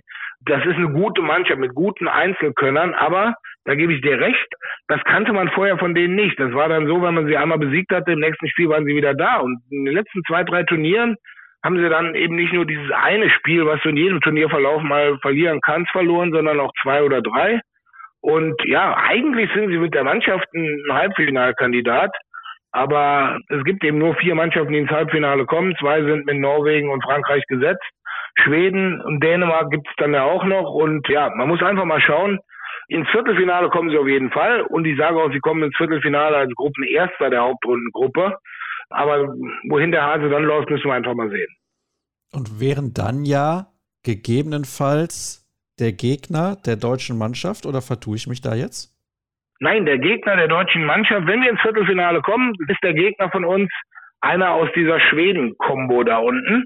Also aus der Gruppe, die ihre Hauptrunde in Göteborg spielt, eben mit den Mannschaften Ungarn, Paraguay, Montenegro, Kamerun, Schweden, China, Kroatien und Senegal. Und das wäre dann eben, wenn wir Gruppensieger werden, gehen wir den Schweden aus dem Weg. Und wenn wir nicht Gruppensieger werden, sondern Gruppenzweiter wird wohl dann Schweden werden. Und wenn ich es richtig gesehen habe, das holländische Viertelfinale, da muss ich selber nochmal schauen, weil das Turnier ist nicht so einfach, dass man einfach sagt, die Dänen bleiben in Dänemark und ich glaube sogar, die Niederlande hätten dann entweder Norwegen oder Frankreich. Ja, hätten Norwegen oder Frankreich im Viertelfinale als Gegner. Da ist das Kuriose, übrigens, ich hatte das falsch im Kopf an der Stelle, sorry dafür, dass die Niederlande tatsächlich in so einem Spiel durchaus in der Lage sind, dann mal für eine Überraschung zu sorgen, wenn sie sich früh ja. in der Partie Selbstvertrauen erarbeiten. Na gut, wir sind für den Moment durch. Wir machen jetzt eine kurze Pause und sprechen dann gleich sofort weiter, auch wenn das Spiel der deutschen Frauen am Sonntagabend ja erst in einigen Tagen stattfindet, sozusagen. Aber Break an der Stelle und gleich schauen wir auf die deutsche Gruppe, die deutsche Mannschaft und es gibt natürlich die Tipps von Björn zum Turnierverlauf.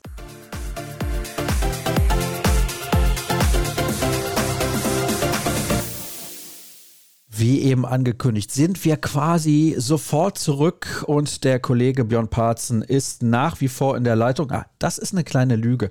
Das stimmt nicht. Wir haben nämlich ein paar Tage pausiert zwischen der Aufnahme des ersten Teils, also der großen Vorschau zur Frauenweltmeisterschaft und jetzt dem zweiten, wo wir uns mit der deutschen Mannschaft beschäftigen und in der Zwischenzeit vielleicht noch ein paar Informationen. Unter anderem gab es klare Siege jetzt gut zuhören, von Japan, dem deutschen Gruppengegner.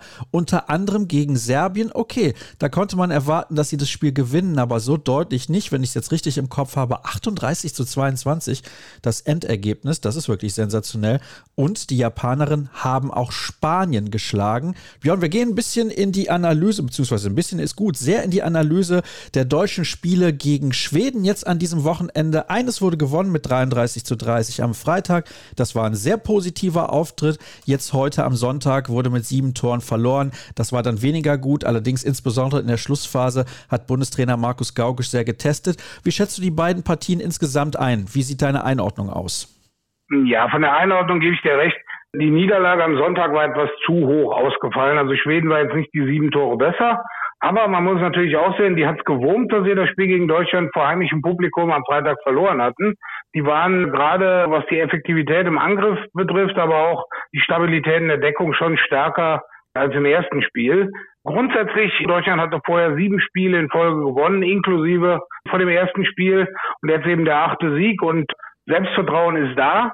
Aber man hat dann im zweiten Spiel gegen Schweden auch gesehen, wenn man nicht auf 100 Prozent spielt und dann eben auch noch eine wie Xenia Smith, da kommen wir mit Sicherheit gleich noch drauf, ersetzen muss, dann bekommt man einige Probleme. Aber ich sehe es jetzt nicht so, dass der letzte Test, dieses 23 zu 30, eher eine wegweisende Bedeutung hätte als das 33 zu 30 zuvor am Freitag. Deutschland hat sich ganz gut verkauft. Wie gesagt, der Sieg am Freitag war verdient. Da haben sie lange Zeit geführt und Schweden, auch als sie zurückkamen, nochmal schön zurückgedrängt. Und am Sonntag ist man eben überrannt worden. Und das sollte dann gerade für das Umschaltspiel, was am Freitag sehr gut funktioniert hatte, nochmal ein Punkt sein, der gerade gegen so eine wieseflinke Mannschaft wie Japan im ersten Spiel auf den sollte man achten. Also wenn man vorne den Ball nicht reinmacht, sollte man wirklich schnell zurück sein und hinten sehr schnell auch diese Defensivwand dann aufgebaut haben.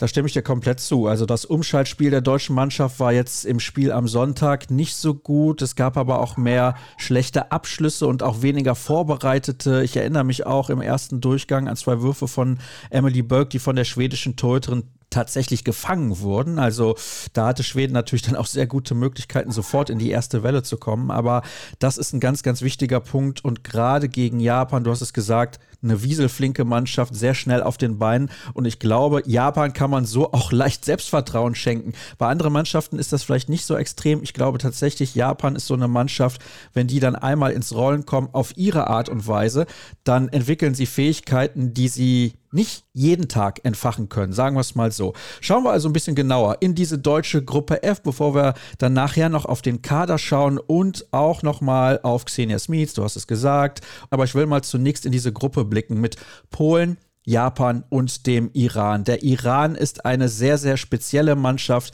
Da gibt es im Prinzip keine Profispielerinnen. Das ist für die einfach eine tolle Sache, eine Ehre, bei so einer Weltmeisterschaft teilnehmen zu dürfen. Und sie wissen, am Ende werden sie im President's Cup spielen. Und das ist, ja, ich will nicht sagen das große Ziel, dass sie überhaupt an der Weltmeisterschaft teilnehmen können, aber vielleicht ist es doch so. Wie siehst du das? Ich sehe es ganz genauso. Wir haben ihr Ziel schon erreicht mit der Qualifikation zum zweiten Mal in Folge. Man muss dazu sagen, vor der WM 21 in Spanien war die Asien-Qualifikation durch Corona etwas zerfleddert worden. Und da spielten dann nicht etwa zwei Gruppen und damit Halb- und Viertelfinals wie vorher, sondern es gab eine Gruppe und es waren noch nicht alle Mannschaften dabei, die eigentlich dabei sein sollten. Und so schaffte es der Iran, durch einen Sieg gegen Syrien sich das WM-Ticket zu sichern. Sonst wären es die Syrerinnen gewesen. Und man muss ja dazu sagen, diese Geschichte des Iran bei dieser asiatischen Qualifikation 2021 war eine ganz besondere. Der Trainer und die beiden Co-Trainer waren in Corona erkrankt und durften nicht in die Halle und haben ihre Mannschaft quasi aus dem Hotelzimmer ich glaube, das Turnier fand im Libanon statt, ne, Entschuldigung, in Jordanien statt und haben die Mannschaft aus dem Hotelzimmer gecoacht und auf der Bank saßen der Torwarttrainer und der Physiotherapeut. Und in dieser Konstellation sich wirklich ein WM-Ticket zu sichern, sensationell. Und das wurde damals so richtig gefeiert. Sie haben dann bei der WM selber offiziell einen Sieg gefeiert im Spiel um Platz 31, 32, aber das war kein richtiger Sieg, denn China hatte so viele Corona-Fälle, dass sie mittlerweile abgereist waren. Das heißt, das Spiel wurde mit 10 zu 0 für den Iran gewertet. Das heißt, sie haben auch keinen Sieg und sie haben alle Spiele auch sehr deutlich verloren gehabt. Aber sie haben es jetzt auch gesagt, nach der Qualifikation jetzt erneut. Sie sind zum zweiten Mal in Folge dabei. Sie haben bei der Asienmeisterschaft das Halbfinale erreicht, haben dort aber mit 25 Toren gegen Japan verloren. Und das ist ja auch ein Ding mit dem Zaunfall, denn beide Mannschaften sind deutsche Gruppengegner jetzt. Das war den Iranerinnen aber egal. Sie hatten zu dem Zeitpunkt dieses WM-Ticket schon sicher. Sie haben dann auch das Spiel um Platz drei gegen China deutlich verloren. Und wie du sagtest, ihr Ziel ist es, einen WM-Sieg zu feiern. Und ich glaube, den sehe ich auch erst frühestens dann wieder in einem der Spiele um die Plätze 30 bis 32. Davon ist auszugehen und da treten wir ihnen, glaube ich, nicht zu nahe. Ich weiß nicht, erinnerst du dich noch an diese tollen Bilder und diese Szenen, diesen Jubel, als die iranische Torhüterin bei dieser krachenden Niederlage gegen, ich meine, es wäre Norwegen gewesen, vor zwei Jahren zur Spielerin des Spiels gewählt wurde. Das war wirklich phänomenal und es zeigt auch die ganzen Emotionen, die der Handballsport selbst bei einer Niederlage erzeugen kann. Das ist ja das Phänomenale. Ja, da muss man auch sagen, die IAF hat selten ein gutes Händchen bei gewissen Entscheidungen, aber dort ihr genau diesen Player of the Match Award zu geben, das war genau die richtige. Sie hat wirklich ein paar Bälle gehalten und die hat sich gefreut wie ein Schneekönig und die ganze Halle stand Kopf und hat für sie gejubelt. Ich glaube, diesen, diesen Moment werden die Iranerinnen noch nie vergessen, aber ich, wie gesagt, also ich sehe sie selbst im President's Cup dann in der ersten Runde dann noch nicht unbedingt bei den Siegreichen, sondern es wird hinten raus. Im letzten Platzierungsspiel können sie vielleicht um Erfolg kämpfen. Jetzt habe ich gerade ja eben schon über Japan ein bisschen was erzählt und du auch. Diese Mannschaft ist in den letzten Jahren besser geworden. Auf der anderen Seite sollten wir vielleicht aber auch ein bisschen die Kirche im Dorf lassen. Das ist jetzt kein Weltklasse-Team. Das ist grundsätzlich kein Weltklasse-Team. Es spielen, ich glaube, vier Spielerinnen spielen in Europa, eine ja auch bei Borussia Dortmund. Aber sie haben etwas geschafft, was in Asien eigentlich nicht richtig für möglich gehalten wurde, denn sie haben Südkorea in einem Endspiel richtig deutlich geschlagen. Man muss dazu sagen, es war bei den Asian Games in China, in Guangzhou. Da haben sie sie mit zehn Toren im Finale besiegt. Das war der deutlichste Sieg einer japanischen Frauenhandballmannschaft. Ich glaube, seit der Erfindung des Hallenhandballs so ungefähr. Man muss aber auch sagen, sie waren in den beiden entscheidenden Finals zuvor ganz nah dran. In der Asienmeisterschaft haben sie nach Verlängerung erst gegen Südkorea verloren und dann bei der asiatischen Olympiaqualifikation haben sie mit einem Tor unglücklich verloren, waren lange vorne und sind deswegen jetzt auch in einem dieser drei Olympia-Qualifikationsturniere dabei. Das heißt, zumindest in Asien haben sie schon mal bewiesen, dass der Abstand zu Südkorea deutlich geringer wurde. Und wenn man jetzt diese Testspielergebnisse sieht gegen Serbien und gegen Spanien, zeigt das auch, sie können mit europäischen Mannschaften mithalten. Das war bei den Japanerinnen eigentlich immer so. Sie waren in den letzten vier Weltmeisterschaften immer unter den ersten 16 dabei. Sie haben aber dann Probleme gehabt, wenn es so Richtung Turniermitte, Turnierende ging, eben mit der Physis, weil ihnen da auch die internationale Erfahrung, auch diese internationale Wettkampfwerte ein bisschen fehlte. Aber diese Ergebnisse lassen natürlich aufhorchen und gerade in einem ersten Spiel, wo man noch wirklich 100 Prozent der Batterien geladen hat, dann wird es ein Spiel werden, wo Deutschland wirklich aufpassen muss. Es ist keine Weltklasse-Mannschaft, aber ein Stolperstein gleich zu Turnierbeginn sollte man möglichst umgehen, dadurch, dass man seine Physis eben da einsetzt und dann, was wir eben schon gesagt haben, das Umschaltspiel wird entscheidend sein gegen Japan. Wenn die mal ins Laufen kommen, können die richtig gefährlich werden. Ja, auch da stimme ich dir zu, das sehe ich genauso. Sie können gefährlich werden. Ich glaube aber, dass insbesondere die Physis der deutschen Mannschaft dafür sorgen wird, dass man Japan in Schach hält. Und du hast jetzt gesagt, eine Spielerin von Japan spielt bei Borussia Dortmund, das ist Haruno Sasaki. Und die steht für mich so ein bisschen sinnbildlich für den japanischen Frauenhandball sehr, sehr spielintelligent also die hat ein Auge für ihre Mitspielerin, wirklich fantastisch, sehr flink auf den Beinen und sie ist auch in der Abwehr, in einem offensiven Abwehrsystem sehr intelligent, weiß da genau, was sie machen muss, aber sie hat halt nicht die Physis und sie kann auch nicht aus dem Rückraum werfen. Also da gilt es für die deutsche Mannschaft dann anzusetzen und auch mit Selbstvertrauen in die Begegnung zu gehen. Man sollte sich, finde ich, nicht komplett davon irritieren oder blenden lassen, was Japan jetzt gegen Spanien oder Serbien erreicht hat. Man sollte immer noch sagen, wir sind eine sehr gute deutsche Mannschaft. Wir sind jetzt vielleicht nicht unbedingt ein Medaillenkandidat, aber wenn wir ein Spiel gegen Japan haben, müssen wir davon ausgehen, beziehungsweise mit der Einstellung reingehen, dass wir dieses Spiel gewinnen werden. Nicht überheblich, natürlich mit Respekt, aber trotzdem mit jede Menge Selbstvertrauen. Dann in dieser Gruppe noch als dritte Mannschaft mit dabei ist Polen. Gegen Polen hat man sich vor einem Jahr bei der Europameisterschaft sehr, sehr schwer getan. Es war ein, sagen wir mal, nicht besonders schönes Handballspiel. Es war von starken Abwehrreihen geprägt. Die Offensivreihen haben sich sehr, sehr schwer getan. Und es gab dann noch vor einigen Monaten, ich meine, es wäre in Heidelberg gewesen, ein Testspiel gegen Polen, das man dann doch relativ über die gesamte Spieldauer einigermaßen dominiert hat. Wie ordnest du diesen Gegner denn ein? Einen Satz würde ich gerne noch zu Japan sagen, und zwar, ich würde eigentlich den Ball immer an Viola Leuchter geben, weil ich glaube, das ist keine Japanerin, die die blocken kann. Also die, aber soweit wird Markus Gaugig dann auch denken. Ja, die letzten fünf, sechs Spiele gegen Polen endeten alle immer so mit einem Plus eins, mit einem Remis mal einem Plus zwei. Das waren immer knappe Spiele und wie du sagst, es waren keine Delikatessen, es waren Abwehrschlachten und man muss ja im Hinterkopf haben, vor einem Jahr bei der EM in Podgorica, da rettete Isabel Roch mit der letzten Parade des Spiels den Sieg gegen Polen und dann gab es ja im letzten Gruppenspiel, man muss dazu sagen, die Polinnen hatten Spanien besiegt und Spanien musste mit zwei oder drei Toren gewinnen, um weiterzukommen. Das letzte Spiel gegen Deutschland und dann gab es ja wirklich die Konstellation, dass beide Mannschaften durch diesen Zwei-Tore-Sieg der Spanier weiterkamen. Ansonsten wäre Polen in der Hauptrunde gewesen, was sie die letzten vier EMs immer verpasst hatten. Und das war schon sehr bitter für die Polinnen. Und ja, man muss sehen, bei Polen selber, Inge Achruck, die langjährige Kapitänin, hat ihre Karriere beendet. Aber der norwegische Trainer Arne Senstad hat da wirklich eine gute Truppe aufgebaut, sehr auf die Abwehr fixiert, im Angriff mit einer aus der Bundesliga bekannten Spielerin Monika Kubilinska. Die spielt mittlerweile in Bukarest in der Champions League. Sehr stark. Sie haben eine gute Flügelzange mit den Ex- und aktuellen Metzigerinnen Notschun und Balsam. Und ja, also die Polen können in der Defensive uns vor Herausforderungen stellen, das haben sie gezeigt. Aber man muss eben auch sagen, wir haben die letzten drei Spiele gegen sie zweimal gewonnen, ein Remis geholt. Das war auch so ein sehr zähes Spiel. Vor drei Jahren bei der EM in Dänemark gab es ein Remis. Es war nie einfach, aber ich denke schon, dass die deutsche Mannschaft, wenn sie dann die ersten beiden Spiele gewonnen hat, auch mit dem Selbstvertrauen, das du angesprochen hast, dann auch gegen Polen diesen Gruppensieg, der das erste Teilziel bei der WM ist, dann auch möglich machen kann. Du klingst jetzt so, als würdest du davon ausgehen, dass die deutsche Mannschaft alle drei Gegner schlagen wird in der Vorrunde. Also beim Iran haben wir gar keine Zweifel. Das wäre eine absolute Handball-Sensation, wenn man dieses Spiel nicht hoch gewinnen würde. Und ich würde mich auch mal darüber freuen, wenn die deutsche Mannschaft da 60 Minuten wirklich Tempo geht. Klar, immer auch mit dem Blick auf das nächste Spiel.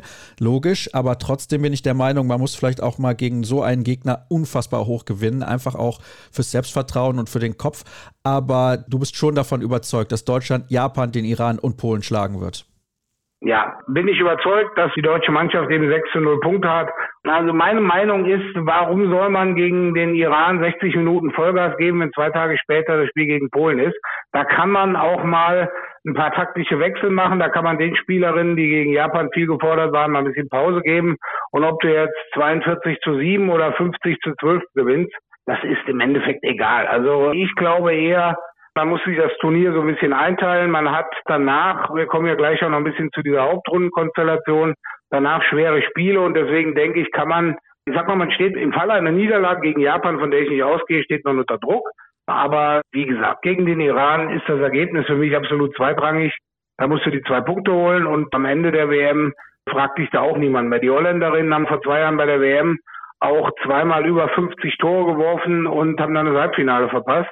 Was nicht daran lag, dass sie sich verausgabt hätten gegen Costa Rica und Kasachstan. Aber deswegen, also ich sage mal, mit einem guten Spiel gegen Japan starten, dann den Iran schlagen und die polnische Abwehr so mit einem 25 zu 22 knacken. Dann hat man die sechs Punkte, nimmt davon vier mit in die Hauptrunde und dann sieht die Welt schon ganz anders aus nicht falsch verstehen. Ich meinte mit 60 Minuten Tempo gehen, dass man den Fokus nicht verliert. Da habe ich mich eventuell ein bisschen falsch ausgedrückt. Da gebe ich dir absolut recht, den Fokus nicht verlieren. Man muss eben auch diesen Rhythmus bewahren. Das ist eben schwer, dann gegen Iran den Rhythmus zu bewahren. Man muss da drin bleiben, dass man diesen Flow hat. Man hat dann zwischen immer einen Tag Pause und kann sich dann nochmal gut auf Polen vorbereiten. Da gebe ich dir recht. Den Fokus und den Rhythmus und den Flow sollte man nicht verlieren. Dann werfen wir jetzt einen Blick auf den deutschen Kader. Gleich kommen wir dann zur Hauptrundenkonstellation. Hast du jetzt schon ein wenig angedeutet. Die deutsche Mannschaft hat einen Kader, der ja, ich würde schon sagen, breiter aufgestellt ist als in der Vergangenheit. Er hat vielleicht aber auch Schwachstellen. Über das wollen wir jetzt sprechen in den nächsten Minuten. Und du sagst mir jetzt mal bitte, wo du die Stärken der deutschen Mannschaft siehst. Also, das haben auch die beiden Spiele gegen Schweden wieder gezeigt.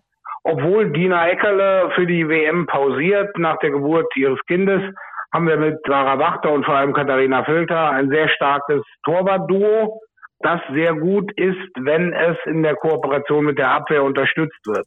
Und da bin ich an dem Punkt, wo ich denke, Die Defensive steht, auch wenn sie heute gegen Schweden, also in einem zweiten Testspiel gegen Schweden, einige Schwächen hatte bei Gegenstößen und im Umschaltspiel. Aber ich glaube, auf die Defensive ist dort Verlass. Speziell, wenn in den entscheidenden Spielen dann Xenia Smith wieder mitwirken kann. Also mit Xenia Smith als Abwehrchefin und dann unterschiedliche Konstellationen, was den Mittelblock betrifft, mit einer Maike Schmelzer, mit einer Julia Behnke, mit Emily Burke. Da steht die Defensive eigentlich schon sehr gut. Und dann ist dann eben auch einiges möglich, was dann erste, zweite Welle im Tempo Gegenstöße geht. Idealerweise machst du eine Prozentzahl über 35 Richtung 40 Prozent durch Gegenstoßtore, erste, zweite Welle. Und dann zermürbst du dich gerade gegen so eine Mannschaft wie Polen nachher nicht mehr so zu sehr im Positionsangriff. Und deswegen also die klare Stärke für mich ist die Defensive in Zusammenarbeit mit den Torfrauen. Und ja, im Angriff kommen wir jetzt bestimmt noch zu, gibt es Stärken und Schwächen, da gebe ich dir recht. Ah, Stärken und Schwächen, das ist nett ausgedrückt. Also ich glaube, die Stärke ist, dass die Schlüsselspielerinnen mittlerweile über viel Erfahrung auf internationalem Niveau verfügen. Emily Burke spielt seit einigen Jahren in der Champions League. Das gleiche gilt für Xenia Smith. Julia Behnke hat das getan teilweise, ist ja jetzt wieder in Deutschland für die Tussis Metzingen aktiv, aber hat in Rostov gespielt und auch beim FTC. Alina Greisels hat jetzt in Dortmund zwei Jahre Champions League gespielt, zuletzt dann nicht mehr, aber jetzt in Metz wieder, auch wenn sie sicher gerne mehr spielt Spielzeit hätte, als das in den ersten Monaten der Fall gewesen ist. Habe aber jetzt insbesondere nochmal im zweiten Spiel gegen Schweden da schon wieder eine Steigerung auch zum ersten Spiel gesehen. Und ich glaube, wenn sie einmal dann ihren Rhythmus hat und auch mit ihrer Rolle in der Nationalmannschaft, dann mache ich mir da relativ wenige Sorgen. Wo ich mir Gedanken mache, das ist aber noch das Spiel über die Außen, beziehungsweise die Effizienz, was die Außen angeht, insbesondere auf Rechtsaußen. Und ja, der rechte Rückraum, das ist natürlich so ein Fragezeichen. Viola Leuchter beispielsweise hat im ersten ersten Spiel gegen Schweden einen sehr guten Eindruck gemacht. Da erinnere ich mich an ein Tor, wo sie bis zum Schluss gegen die Hand auch richtig durchzieht und ihr ganzes Potenzial zeigt. Und das ist nicht die einzige Szene gewesen. Auch im zweiten Spiel hat sie dann aus der zweiten Reihe Tore erzielt. Und ich glaube, dass das unbedingt nötig ist, wenn Deutschland bei diesem Turnier erfolgreich sein möchte. Die Spielerinnen, also die gegnerischen Spielerinnen, müssen auch erkennen, dass Deutschland gefährlich ist von der halbrechten Position, damit sich nicht alles auf die Seite mit Emily Burke, Senja Smith, Annika Lott und Alina Greisels fokussiert. Ich gebe dir da recht, gerade mit der rechten Außenbahn, da müssen wir wirklich noch eine höhere Effizienz an den Tag legen. Links, ich habe immer gesagt, gerade bei der EM im vergangenen Jahr, was Johanna Stockschläder da gezeigt hat, als Antje Döll verletzt fehlte, das war richtig gut. Dieses Duo, da ist auf jeden Fall Verlass. Auf der rechten Seite Jenny Behrendt, Amelie Berger, da könnte eben etwas mehr kommen. Da war aber letztes Jahr, das muss man auch dazu sagen, Julia Meithoff nicht mehr in der Form, die sie ein Jahr zuvor bei der WM gezeigt hat. Also ich glaube, sie hatte nachher drei oder vier Feldtore über das ganze Turnier, war ja auch selber unzufrieden. Ja, ist sie verletzt und da muss man jetzt eben sehen, Viola Leuchter, man sollte da nicht allzu viel Druck auf ihre Schultern legen. Man sollte einfach sagen, sie soll so frei und frech aufspielen, wie sie das in den ersten Spielen im Nationalteam gemacht hat, wie sie das bei Bayer Leverkusen macht. Und ich denke, da werden auch ihre Mitspielerinnen und Markus Gaugig ein gutes Gefühl für haben, sie dann auch in Szene zu setzen. Dahinter ist mit Maren Weigel eben eine solide Spielerin dabei, die auch Tore machen kann. Das hat sie gegen Ungarn mit Tag des Handballs gezeigt, als Viola Leuchter dann auch verletzt ausgefallen war. Also ich denke, gerade aus dem rechten Rückraum werden wir deutlich mehr Treffer sehen als vor einem Jahr. Und ja, auf der rechten Außenbahn, wenn es dann läuft, also Amelie Berger hat auch schon sehr gute Turniere gespielt, da muss man eben dann auch schauen, wie dann der Ball überhaupt über rechts dann bis zur Außen kommt. Das war nämlich letztes Jahr auch ein Problem. Da kam er teilweise gar nicht über Außen. Also wenn man von den Gegenstößen absieht. Und da muss man die Außen eben auch mal in Position bringen. Wo wir noch nicht drüber geredet haben, wo wir, denke ich, auch eine gute Mischung haben, ist am Kreis im Angriff mit Maike Schmelzer, mit Julia Behnke, beide international erfahren und Lisa Ankel, von Borussia Dortmund, die jetzt auch ihre ersten internationalen Schritte gemacht hat. Ich denke, gerade Maike Schmelzer und Julia Binke werden sich da sehr gut ergänzen. Was mir bei Maike Schmelzer immer auffällt, ist ihre Effizienz. Die hatte vor zwei Jahren bei der WM, ich glaube, 36 Tore von 37 Versuchen. Das ist natürlich Weltklasse dann. Und wenn man am Kreis diese Effizienz hat, dann kann man eben auch wie du gesagt hast, den Druck aus dem Rückraum nehmen, wenn die Abwehrspielerinnen sich zu stark auf Emily Bölk, Alina Kreisels oder Annika Lott fokussieren, ist immer ein bisschen Platz am Kreis und da denke ich, können Julia Binke und Maike Schmelzer auch für Akzente sorgen. Und was Lisa Antel betrifft, die ist ja eine ganz andere Spielerin am Kreis, als das Schmelzer und Behnke sind. Deswegen habe ich da auch viele Hoffnung, was ihre Möglichkeiten angeht. Sie kennt Annika Lott aus dem Verein beim Buxtehude SV. Sie kennt Alina Greisels aus ihrer Zeit jetzt bei Borussia Dortmund, die sie eine Saison zusammen dort hatten. Und sie hat auch in der European League weiter Erfahrung gesammelt. Es ist jetzt auch mittlerweile ihr drittes Turnier. Also dürfen wir nicht vergessen, sie war absoluter Neuling bei der WM vor zwei Jahren in Spanien. Letztes Jahr war in Montenegro bzw. Mazedonien ihre Rolle schon ein bisschen größer und ich halte relativ große Stücke auf sie und glaube, dass die Mischung am Kreis tatsächlich sehr, sehr gut ist. Wichtig ist, wir müssen es an der Stelle nochmal betonen, Björn, wenn die deutsche Mannschaft ein sehr erfolgreiches Turnier spielen will, dann muss Xenia Smits fit sein. Was hat sie denn? Ja, also sie hat sich ja wohl im ersten Spiel gegen Schweden eine Oberschenkelprellung zugezogen. Nachnominiert wurde Mareike Thomeyer von Bayer Leverkusen. Die hat jetzt auch im zweiten Spiel gegen Schweden schon mitgespielt. Ja, es hieß eben nur, dass sie ein paar Tage Xenia Smith ein paar Tage nicht trainieren kann. Also ich denke, gerade gegen eine Mannschaft wie Japan wäre es natürlich super, aber da sollte man auch nichts riskieren. Denn ich denke, gegen diese japanische Mannschaft, da muss man es in der Deckung auch mit anderen schaffen. Aber es ist natürlich Xenia Smith ihre Rolle in der Mannschaft sowohl als richtige Führungsspielerin, also das, was sie gerade in der Abwehr zeigt, und trotz ihrer maladen Schulter auch im Angriff, ist sie neben Emily Burke, Alina Greisels für mich eben die wichtigste Spielerin in dieser Mannschaft. Und deswegen wäre ein Ausfall von ihr, das wäre natürlich ganz, ganz bitter. Gerade auch wie sie in dieser Saison gespielt hat, wieder in der vergangenen Saison, die ist absolut auf dem Höhepunkt. Und deswegen, also eine Xenia Smith kann man nur schwer ersetzen. Deswegen hoffen wir, sollten wir die Daumen drücken, dass sie da möglichst schnell sich dann auch von ihrem Pferdekuss erholt und wieder mitspielen kann. Für mich eine der zehn besten Abwehrspielerinnen der Welt und deswegen, wenn du sagst, ganz schwer zu ersetzen, ich glaube, sie wäre tatsächlich nicht zu ersetzen. Da muss man das anders lösen, logisch, aber sie hat natürlich eine fantastische Qualität und vor allem auch eine fantastische Form. Das ist immer entscheidend, wenn man in so ein Turnier reingeht.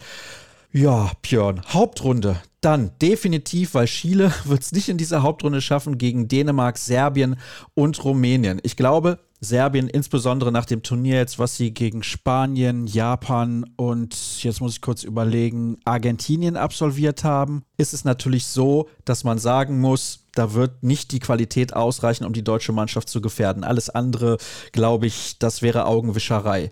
Dänemark, gar keine Frage, haben wir auch schon drüber gesprochen im ersten Teil, dass Dänemark absoluter Medaillenkandidat ist und nicht nur das, wahrscheinlich sogar ein bisschen mehr.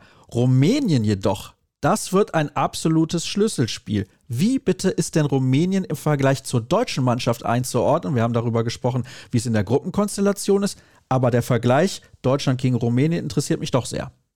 Also das Problem, der Vorteil, der Nachteil, alles zusammen ist, wenn du eine Mannschaft hast, wo du einen absoluten Superstar hast. Ich nehme immer, meine Lieblingsbeispiele sind die mazedonische Männernationalmannschaft, die rumänische Frauennationalmannschaft, also Mazedonien vorher, Kirill Lazarov, Christina Neagu. Es ist eben da so, nein, Neagu, wenn nichts mehr läuft bei der Mannschaft, kriegt Neagu den Ball und sie muss dann aus den unglücklichsten Situationen dann auch werfen. Also sie übernimmt gern die Verantwortung, aber sie kriegt ja auch in Situationen teilweise zugeschustert, wo sie auch nicht mehr viel mit dem Ball machen kann. Deswegen hat sie manchmal auch so Quoten von neun Tore aus 17 Versuchen, weil der Arm der Schiedsrichter ist oben und sie steht noch 14 Meter vom Tor und muss irgendwie diese Kugel aufs Tor buxieren. Also es ist bei Rumänien das Zusammenspiel auch von Neagu mit Trina Pintea am Kreis, der Kreisläuferin ebenfalls von CSM Bukarest die zwei machen da schon sehr viel aus. Da sind jetzt noch einige jüngere Spielerinnen nachgerückt. Im Tor sind sie normal auch immer ganz gut bestückt, aber da glaube ich, ist dieses Jahr die deutsche Mannschaft mindestens gleichwertig, was das Tor von mit den Rumänen betrifft. Man muss eben Neagu entweder ausschalten oder man lässt sie werfen. Beide Möglichkeiten gibt es. Was sollen die Rumänen sonst machen? Neagu kann 15 Tore werfen. Wenn die anderen keine Tore werfen, ist das dann auch egal. Aber man muss eben sehen, dass gerade diese Verbindung von Nearu und Pintea am Kreis unterbunden wird. Und Rumänien hat auch ein paar Spielerinnen, die gut im Gegenstoßverhalten sind. Das heißt, da kommt es auch wieder auf das Umschaltspiel an. Also wenn man sich die Schlüsselpartien anschaut auf dem Weg zum Viertelfinale, das man erreichen will, sind das, ich sage es mal so, über den Daumen gepeilt 1, 3 und 5. Japan, Polen und Rumänien, weil ich denke, gegen den Iran und Serbien muss man eben diese Favoritenrolle dann auch ins Ergebnis ummützen. Aber wenn man die Spiele 1, 3 und 5 erfolgreich bestreitet, geht man mit zu null Punkten in ein finales Hauptrundenspiel gegen Dänemark. Und da geht es eben darum, wirst du als Erster oder Zweiter ins Viertelfinale gehen. Und da muss man sagen, natürlich die Dänen zu Hause gegen 12.000 Zuschauer oder wie viel auch immer in Herning sein werden, sind sie der Favorit, aber sie haben auch den Druck. Deutschland hat da nicht den Druck. Es sollte eben nicht das passieren, was vor zwei Jahren in Spanien passiert ist, wo man genau in derselben Konstellation war. Man hatte Dänemark im letzten Spiel kassiert eine ziemlich deftige Niederlage gegen Dänemark, wo man auch schon fürs Viertelfinale qualifiziert war und hat dann diesen Flow gegen Spanien nach dem 4-0 aus der Hand gegeben. Also wenn man es realistisch betrachtet, geht es gegen Dänemark dann um den Gruppensieg. Wird man Gruppensieger, geht man einem Viertelfinale gegen Schweden aus dem Weg. Wird man Gruppenzweiter, wird es wohl Schweden werden, wenn man sich die Konstellation der anderen Gruppe so anschaut. Und ich sage mal, auch in der Konstellation hat die deutsche Mannschaft jetzt an diesem Wochenende bewiesen. Wir haben einmal gegen Schweden in Schweden gewonnen, in Schweden gegen Schweden verloren und in Dänemark dann gegen Schweden nochmal zu bestehen. Es ist also nicht so, dass du gegen Frankreich oder Norwegen dann spielst, sondern du spielst gegen Schweden. Und dann, wenn die Traumkonstellation so aufgeht, bis zum Halbfinale. Ich glaube, es ist möglich, dieses Halbfinale zu erreichen, wenn man relativ souverän durch diese Vor- und Hauptrunde geht und gegen Dänemark zumindest nicht untergeht. Ich glaube, das ist ganz, ganz wichtig für den Kopf der Spielerin, dass sie wissen, wir sind auf einem guten Level und wir haben ja zuletzt in der Vorbereitung Schweden auch schon mal geschlagen. Da hat auch Xenia Smits gefehlt. Deswegen, ich bin sehr gespannt, was sich jetzt in den nächsten Tagen auch tut, wie die deutsche Mannschaft dann auch ins Turnier reinkommt. Und ich weiß ja, die Spielerinnen teilweise hören auch hier rein und die sagen dann immer wieder, bitte guckt, dass Björn tippt, dass wir irgendwie früh ausscheiden oder sowas, damit wir dann auch weit kommen im Turnier. Was ist denn dein Gefühl, wie weit wird es gehen und eine Sache sollten wir nicht vergessen, ganz, ganz wichtig, die Olympia-Qualifikation. Wir beide haben uns zuletzt da auch nochmal drüber unterhalten, in welches Turnier es für die deutsche Mannschaft gehen kann, wie wahrscheinlich es ist, dass man es selber ausrichtet. Wenn die Männer ein Olympia-Quali-Turnier spielen werden, dann richtet man das sehr, sehr wahrscheinlich aus. Dann wird man keins für die Frauen ausrichten dürfen. Das ist dann eher unwahrscheinlich. Also eine sehr, sehr schwierige und komplizierte Gemengelage. Bring mal bitte etwas Licht ins Dunkel für uns. Ja, fangen wir mit den Fakten an. Es gibt drei Turniere mit je vier Mannschaften. Die drei Gruppensieger und die drei Gruppenzweiten qualifizieren sich für Paris. Es gibt immer ein Turnier, nämlich Turnier 1, wo immer nur zwei europäische Mannschaften dabei sind, weil dieses Turnier 1 besteht halt immer aus der WM Mannschaft 2 und 7 offiziell. Wir hatten ja schon mal kurz drüber geredet. Norwegen und Frankreich sind schon qualifiziert. Das heißt, die muss man immer rausrechnen aus allem. Das heißt, es gibt ein Qualifikationsturnier mit der besten und der schlechtesten Mannschaft, die sich von der WM dahin qualifizieren. Und dann eben zwei Vertretern der Kontinente, in dem Fall Afrika und Panamerika. Das heißt, in den anderen beiden Turnieren, Turnier zwei und drei, hast du die beiden Vertreter, die sich über die Euro letzten Jahres qualifizieren. Traum ist also, in ein Turnier zu kommen, wo du entweder als Turnier Zweiter, Dritter oder als Turnier Achter, Neunter, Zehnter, was das nachher immer auch sein wird, in dieses Turnier einzukommen. Das kannst du natürlich nicht aussuchen, aber wenn du da reinkommst, hast du eigentlich schon eine super Ausgangsbasis, um auch das Ticket für Paris zu lösen. Turnier zwei und drei sind dann eben jeweils die Mannschaften auf den Plätzen drei, vier, fünf und sechs von der WM und eben die Mannschaften, die sich über die Euro qualifizieren. Das heißt, die Mannschaften, die eben nicht über die WM ihr Ticket gebucht haben für die Qualiturniere und dann jeweils ein Vertreter des zweitbesten Kontinents der WM. Das wissen wir jetzt natürlich noch nicht, aber ich gehe mal davon aus, es wird Asien sein. Also vielleicht mit Südkorea oder Japan. Dieser Kontinent, der hinter Europa den besten Platz bei der WM jetzt erreicht, bekommt auch einen zusätzlichen Platz für die Olympia-Qualifikation. Das weißt du jetzt eben noch nicht, aber das wird dann eben so sein, dass du dann eben mit einer dieser Mannschaften in diesem Turnier bist, aber eben auch drei Europäer höchstwahrscheinlich in diesem Turnier drin hast. Es ist ziemlich schwer, auf diese Konstellation zu spielen, weil du nie weißt, du weißt es eigentlich bis zum Finale nicht, wer jetzt direkt qualifiziert ist und wie die Konstellation dahinter aussieht. Das Wichtige ist erstmal, du kommst ins Viertelfinale, dann bist du bei der Olympia-Quali dabei und alles andere musst du dann irgendwie sehen, ob es sich nachher vielleicht lohnt, wenn du da drin bist und kommst nicht ins Halbfinale, musst du dir wirklich noch durchrechnen, wie die Konstellation die bessere ist, ob du Fünfter oder nur Achter wirst. Es kann fast besser manchmal sein, du wirst Achter als Fünfter, aber so kannst du natürlich nicht rechnen. Und ich glaube auch, wenn man dann Sportlerin ist und auf der Platte steht, dann will man Fünfter werden und nicht Achter. Das ist auch noch ein ganz, ganz entscheidender Punkt. Jetzt muss ich den Bogen wieder ein bisschen spannen zu deinem Tipp. Welches Gefühl hast du vor diesem Turnier, was die deutsche Mannschaft angeht? Halbfinale. Oh, Björn. Ja. Das heißt, wir werden Weltmeister. Weil du liegst ja mit deinen Tipps immer daneben. Deswegen. Im Finale gegen Spanien, wie vor vier Jahren in Kumamoto, genau. Nein, ich traue der Mannschaft wirklich zu, dass sie ins Halbfinale kommt.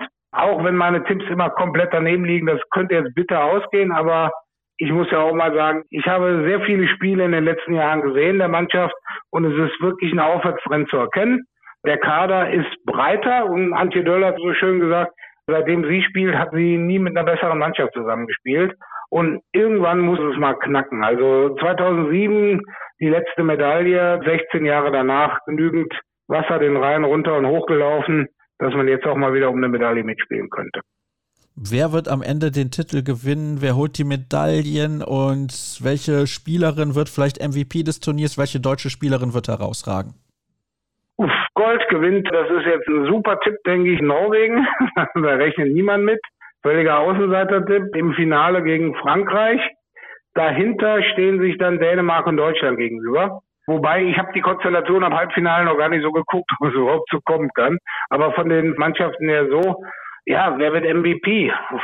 Auch da, sage ich mal, nach den Erfahrungen der letzten Turniere dürfte sie eine norwegische Staatsangehörigkeit haben. Vielleicht Henny Reistad heißen. Das wäre ja auch nicht das erste Mal, dass sie MVP würde. Ansonsten, ja, man muss einfach mal sehen. Vielleicht wird es eine MVP von einer Mannschaft, die nicht mal ins Halbfinale kommt, was aber eher selten ist. Die IAF gibt ihr All-Star-Team schon nach den Medaillenrängen weiter. Also Norwegen und Henny Reistad. Sie fliegt also mit zwei Trophäen dann wieder nach Hause. Und welche deutsche Spielerin wird ein super Turnier spielen? Ja, also ich habe ja die Hoffnung, dass es Viola Leuchter sein wird. Aber ich sage mal mit der internationalen Erfahrung eher eine aus dem Trio Finja Smith, Emily Burke und Alina Kreisels. Aber ich drücke die Daumen, dass Viola Leuchter einen guten internationalen Durchbruch schafft. Sollte das der Fall sein, bin ich noch optimistischer als vorher. Also ich bin generell schon optimistisch.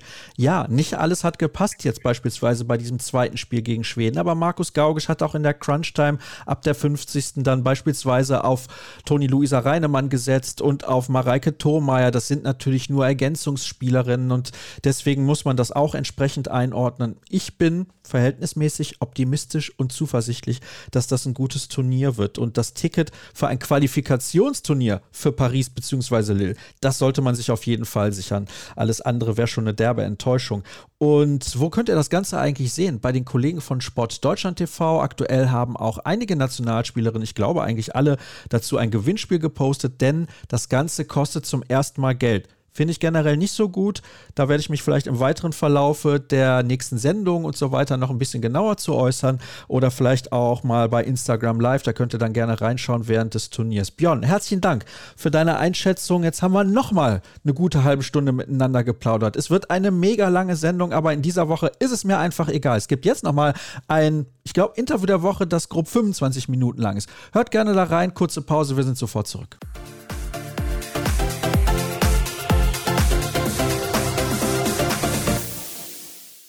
Wie immer wartet natürlich auch in der heutigen Ausgabe zum Abschluss auf euch das Interview der Woche und traditionell, das sage ich jedes Mal, gibt es noch den Hinweis auf patreon.com slash kreisab. Da könnt ihr dieses Projekt sehr, sehr gerne unterstützen, insbesondere auf die nicht gerade günstige Veranstaltung, die da im Januar wartet, die Europameisterschaft der Männer. Und auch wenn sie in Deutschland stattfindet, kostet das ein bisschen was. Die Reisen sind nicht gerade günstig, die Hotelkosten und so weiter. Ihr könnt euch das vorstellen. Von daher freue ich mich, wenn ihr dieses Format unterstützt und ihr könnt ein Abo abschließen. Die Höhe und die Länge, die legt ihr selber fest und ihr könnt auch jederzeit kündigen. Also es gibt da keinerlei Verpflichtung und ihr könnt uns sehr gerne folgen auf den sozialen Kanälen Facebook, Twitter, Instagram und YouTube. Einfach nach Kreisab schauen und wenn ihr Kreisab irgendwo hört, macht doch gerne mal ein Foto davon, wenn ihr irgendwie im Stau steht oder in der U-Bahn oder weiß, weiß der Geier, wo ihr unterwegs seid, dann macht davon ein Foto und dann ladet das in eure Story hoch und markiert uns sehr gerne, dann können wir das auch nochmal unter die Leute bringen und ein paar Leute mehr hören dann vielleicht auch Kreis ab. Aber worüber sprechen wir heute? Ich habe es ja zu Beginn der Sendung schon gesagt. Ich habe Jan Weber zu Gast von ASB Glassfloor und das wird hoffentlich ein sehr, sehr interessantes Gespräch. Ich bin mir aber relativ sicher. Hallo Jan. Ja, hallo Sascha, grüß dich. Glasfloor, sprich Glasboden. Das ist unser Thema heute und ich bin, ja, ich habe es gerade schon gesagt, sehr interessiert bzw. gespannt auch auf das, was du uns erzählen willst. Zunächst mal, was ist deine Rolle in diesem Unternehmen? Hier bei ASB Glasfloor darf ich mich um den internationalen Vertrieb kümmern. Ich bin der Hauptverkäufer sozusagen bei uns. Und wir sprechen aber zunächst mal darüber, was in Deutschland passiert. Denn so ein Glasboden, das ist etwas sehr, sehr Spezielles. Und wenn man sich Glas so vor Augen führt, dann denkt man, ah, das ist hart. Wie kann man denn auf Glas eigentlich Sport ausüben? Dieses Unternehmen gibt es ja nicht erst seit gestern, sondern schon deutlich länger. Und im Handball gab es, ich will nicht sagen ein Pilotprojekt, aber es ist ein paar Jährchen her, dass der HCL Florenz gesagt hat, wir hätten in unserer Halle gerne einen Glasboden, denn da finden auch andere Veranstaltungen, auch andere Sportveranstaltungen statt. Wie können wir das hinbekommen? Vielleicht kannst du da mal ein bisschen was drüber erzählen. Ja, sehr gerne. In deiner Frage war der erste Teil, wie kann es sein, dass Glas als Boden, als Sportboden fungieren kann? Dazu möchte ich nur sagen, Glas ist tatsächlich, so wie wir es verwenden, also man darf sich Glas bei unseren Böden nicht vorstellen, wie jetzt die Glasscheibe, die man vielleicht vor Augen hat, wie sie im Fenster verbaut ist oder wie man eine Glastür irgendwie kennt, wenn man sich eine mal anschaut. Aber den Effekt, Glastür ist hier ein gutes Stichwort tatsächlich, wenn ich mal irgendwie eilig hatte, ja, jeder kennt das, ich habe eilig und muss irgendwie in ein Geschäft rein und, und da ist so eine große Glastür und ich habe da eilig und gehe mir ein bisschen mehr Geschwindigkeit auf diese Tür zu und drücke die auf, dann merke ich, wie sich diese Tür dann, wie die wackelt, wie sich die verwinden kann. Und das ist so diesen Effekt, den wir nutzen, den Glas tatsächlich hat. Und so wie wir eben dann Glas behandeln noch, da will ich jetzt gar nicht so tief drauf einsteigen, erzielen wir eine sehr, sehr hohe Flexibilität in diesen Scheiben, die wir dann als Sportboden verwenden. Und diese Flexibilität zusammen mit einer speziellen Behandlung der Oberfläche, um eben eine Rutschhemmung auch zu gewährleisten, die die Sportler ja benötigen. Mit diesen beiden Faktoren liefern wir dann ein sogenanntes flächenelastisches Sportbodensystem, was eben nicht wie herkömmlich aus Linoleum oder Parkett besteht, sondern wir haben eben Glas als Oberfläche mit einer Aluminiumunterkonstruktion. Genau. Und der zweite Teil deiner Frage war ja zum HCL Florenz. Ja, die waren damals eine der ersten Projekte, wo wir diesen Boden verbaut haben. Ich muss dazu sagen, dass der HCL Florenz Nutzer des Ganzen ist. Die Halle in Dresden ist eine private Halle gebaut damals und da ermöglicht der Boden eben dieses Konzept der multifunktionalen Nutzung. Sprich Glas als der widerstandsfähige Oberfläche ermöglicht dort eben eine multifunktionale Nutzung. Die Halle wird eben ja für den HCL Florenz als Hauptmieter für die Heimspiele genutzt aber dann auch Nachgang für andere Events, die eben auf diesem Boden stattfinden können. Sprich, da werden Neujahrsempfänge, da habe ich gesehen, es werden aber auch dann Basketballspiele natürlich ausgetragen, Vereinssport, Breitensport, Badminton. Also die Halle ist sehr, sehr wandelbar und der Boden ermöglicht eben diese Verwandlung. Das hört sich alles schon mal sehr, sehr gut an, denn das hat natürlich einen Vorteil. Die ganze Arbeit, die die Ehrenamtlichen beispielsweise haben im Vorfeld eines Spiels, die entfällt dann, weil eben genau das nicht mehr gemacht werden muss. Der Boden muss nicht mehr verlegt werden. Also das hat vor allem sehr, sehr große logistische und zeitliche Vorteile für die Vereine. Das ist ja klar. Jetzt ist es aber so, trotz der Flexibilität des Stoffes Glas, ist ja schon der Gedanke dann irgendwie doch kann das so elastisch sein wie ein normaler Boden. Und ich weiß auch, dass der Boden in Dresden sich für die Sportler, also die Handballer im konkreten Fall, wir sind ja hier ein Handball-Podcast, sich ein bisschen anders anfühlt, natürlich, und das ist auch ganz logisch, denke ich, als ein Parkettboden. Wie seid ihr daran gegangen, an diese Thematik?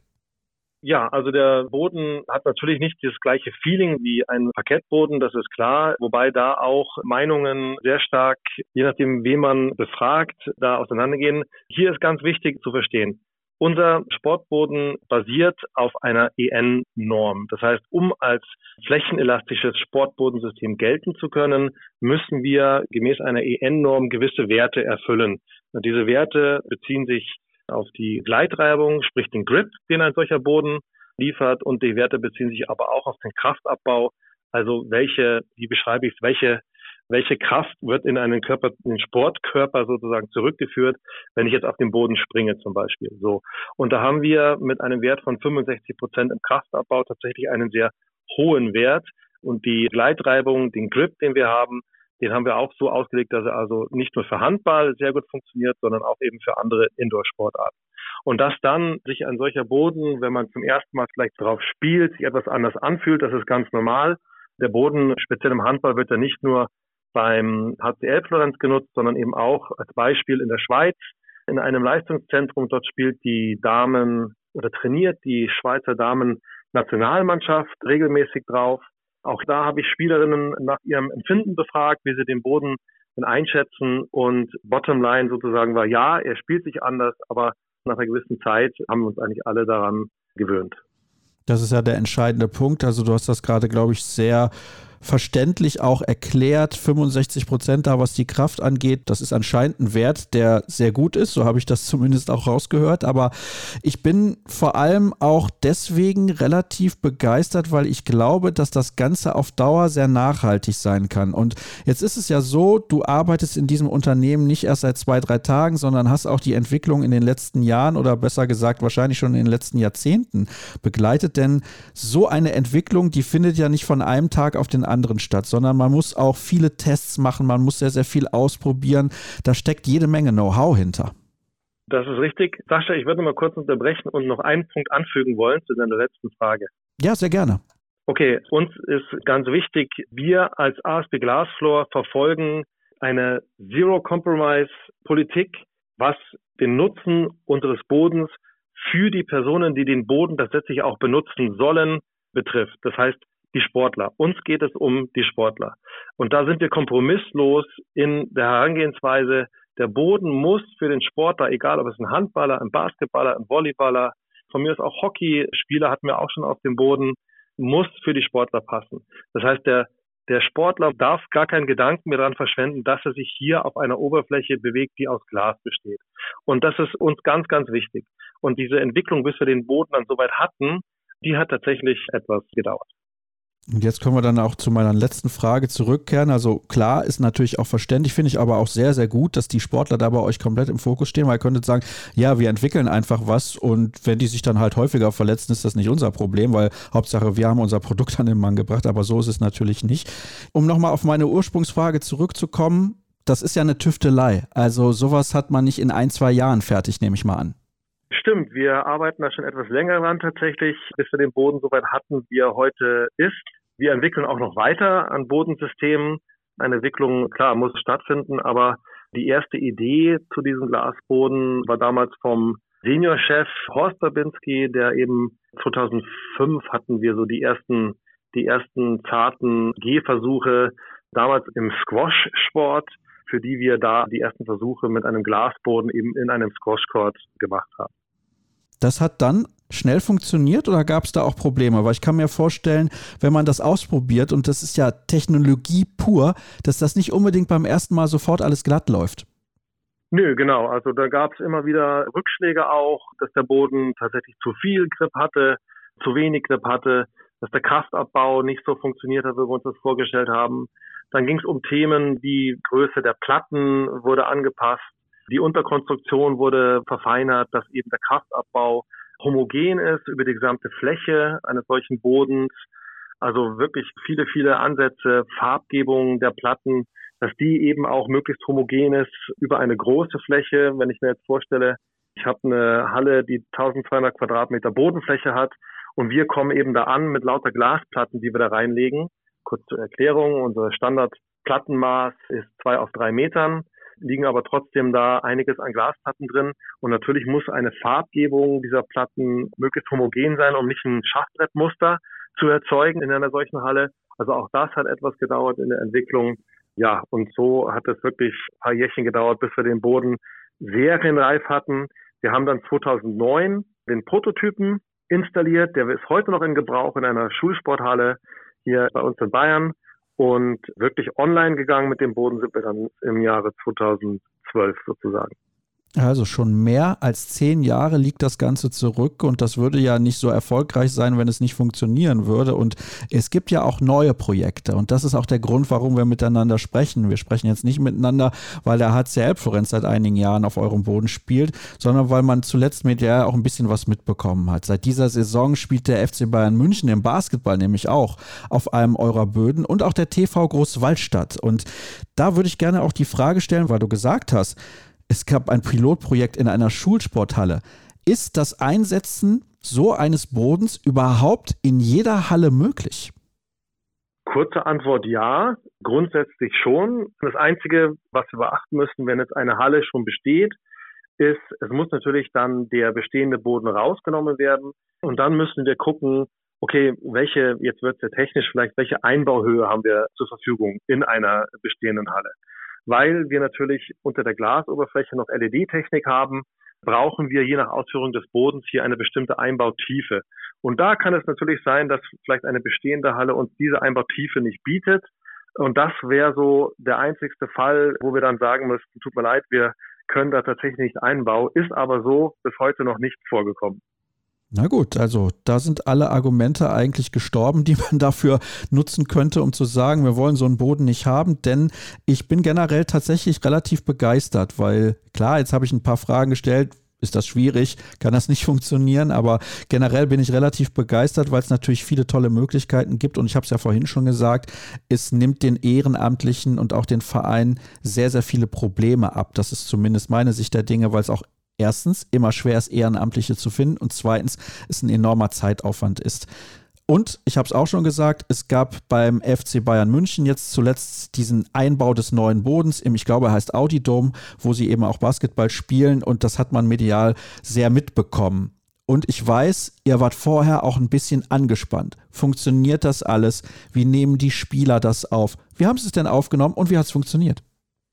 Ja, dazu kann man sagen, war ein Bombenerfolg.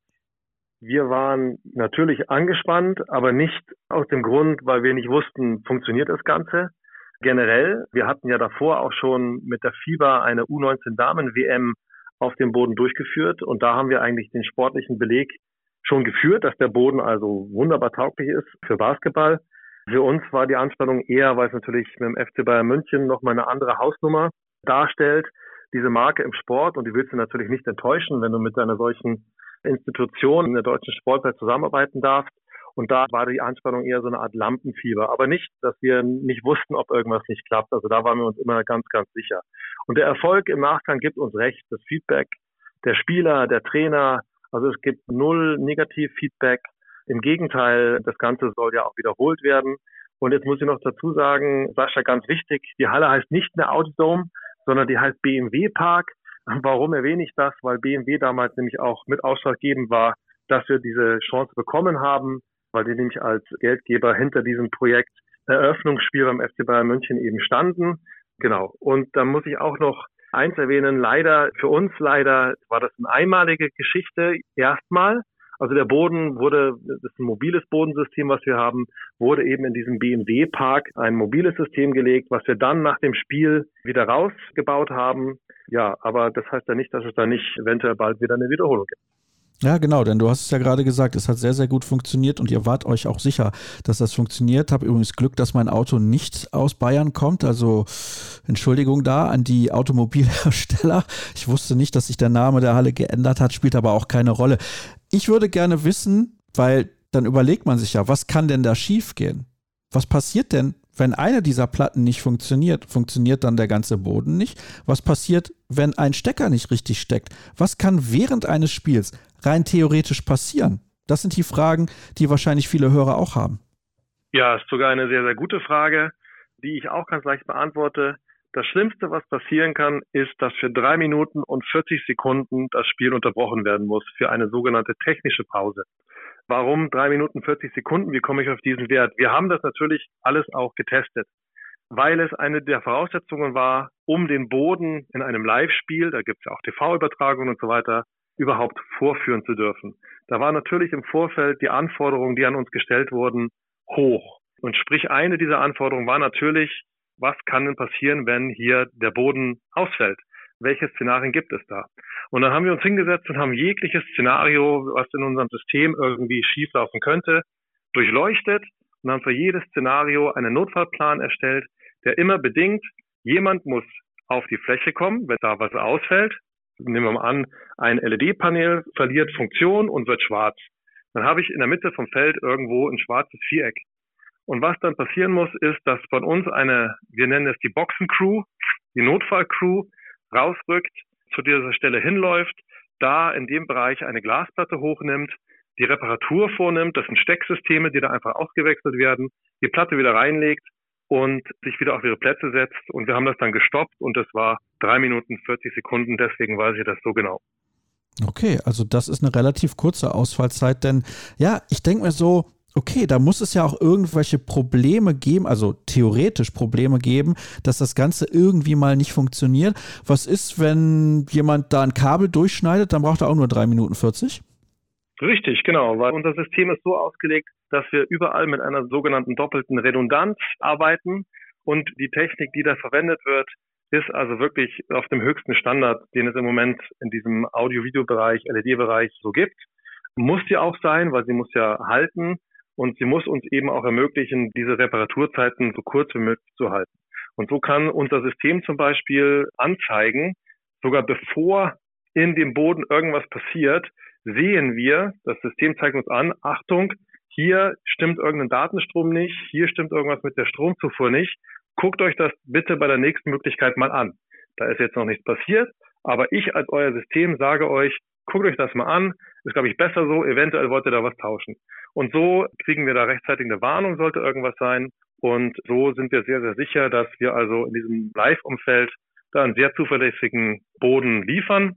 Und wie gesagt, wir haben es ja auch schon getestet. Wenn wir dann dran müssen, drei Minuten 40 und die Sache ist wieder behoben. Das klingt sehr, sehr gut.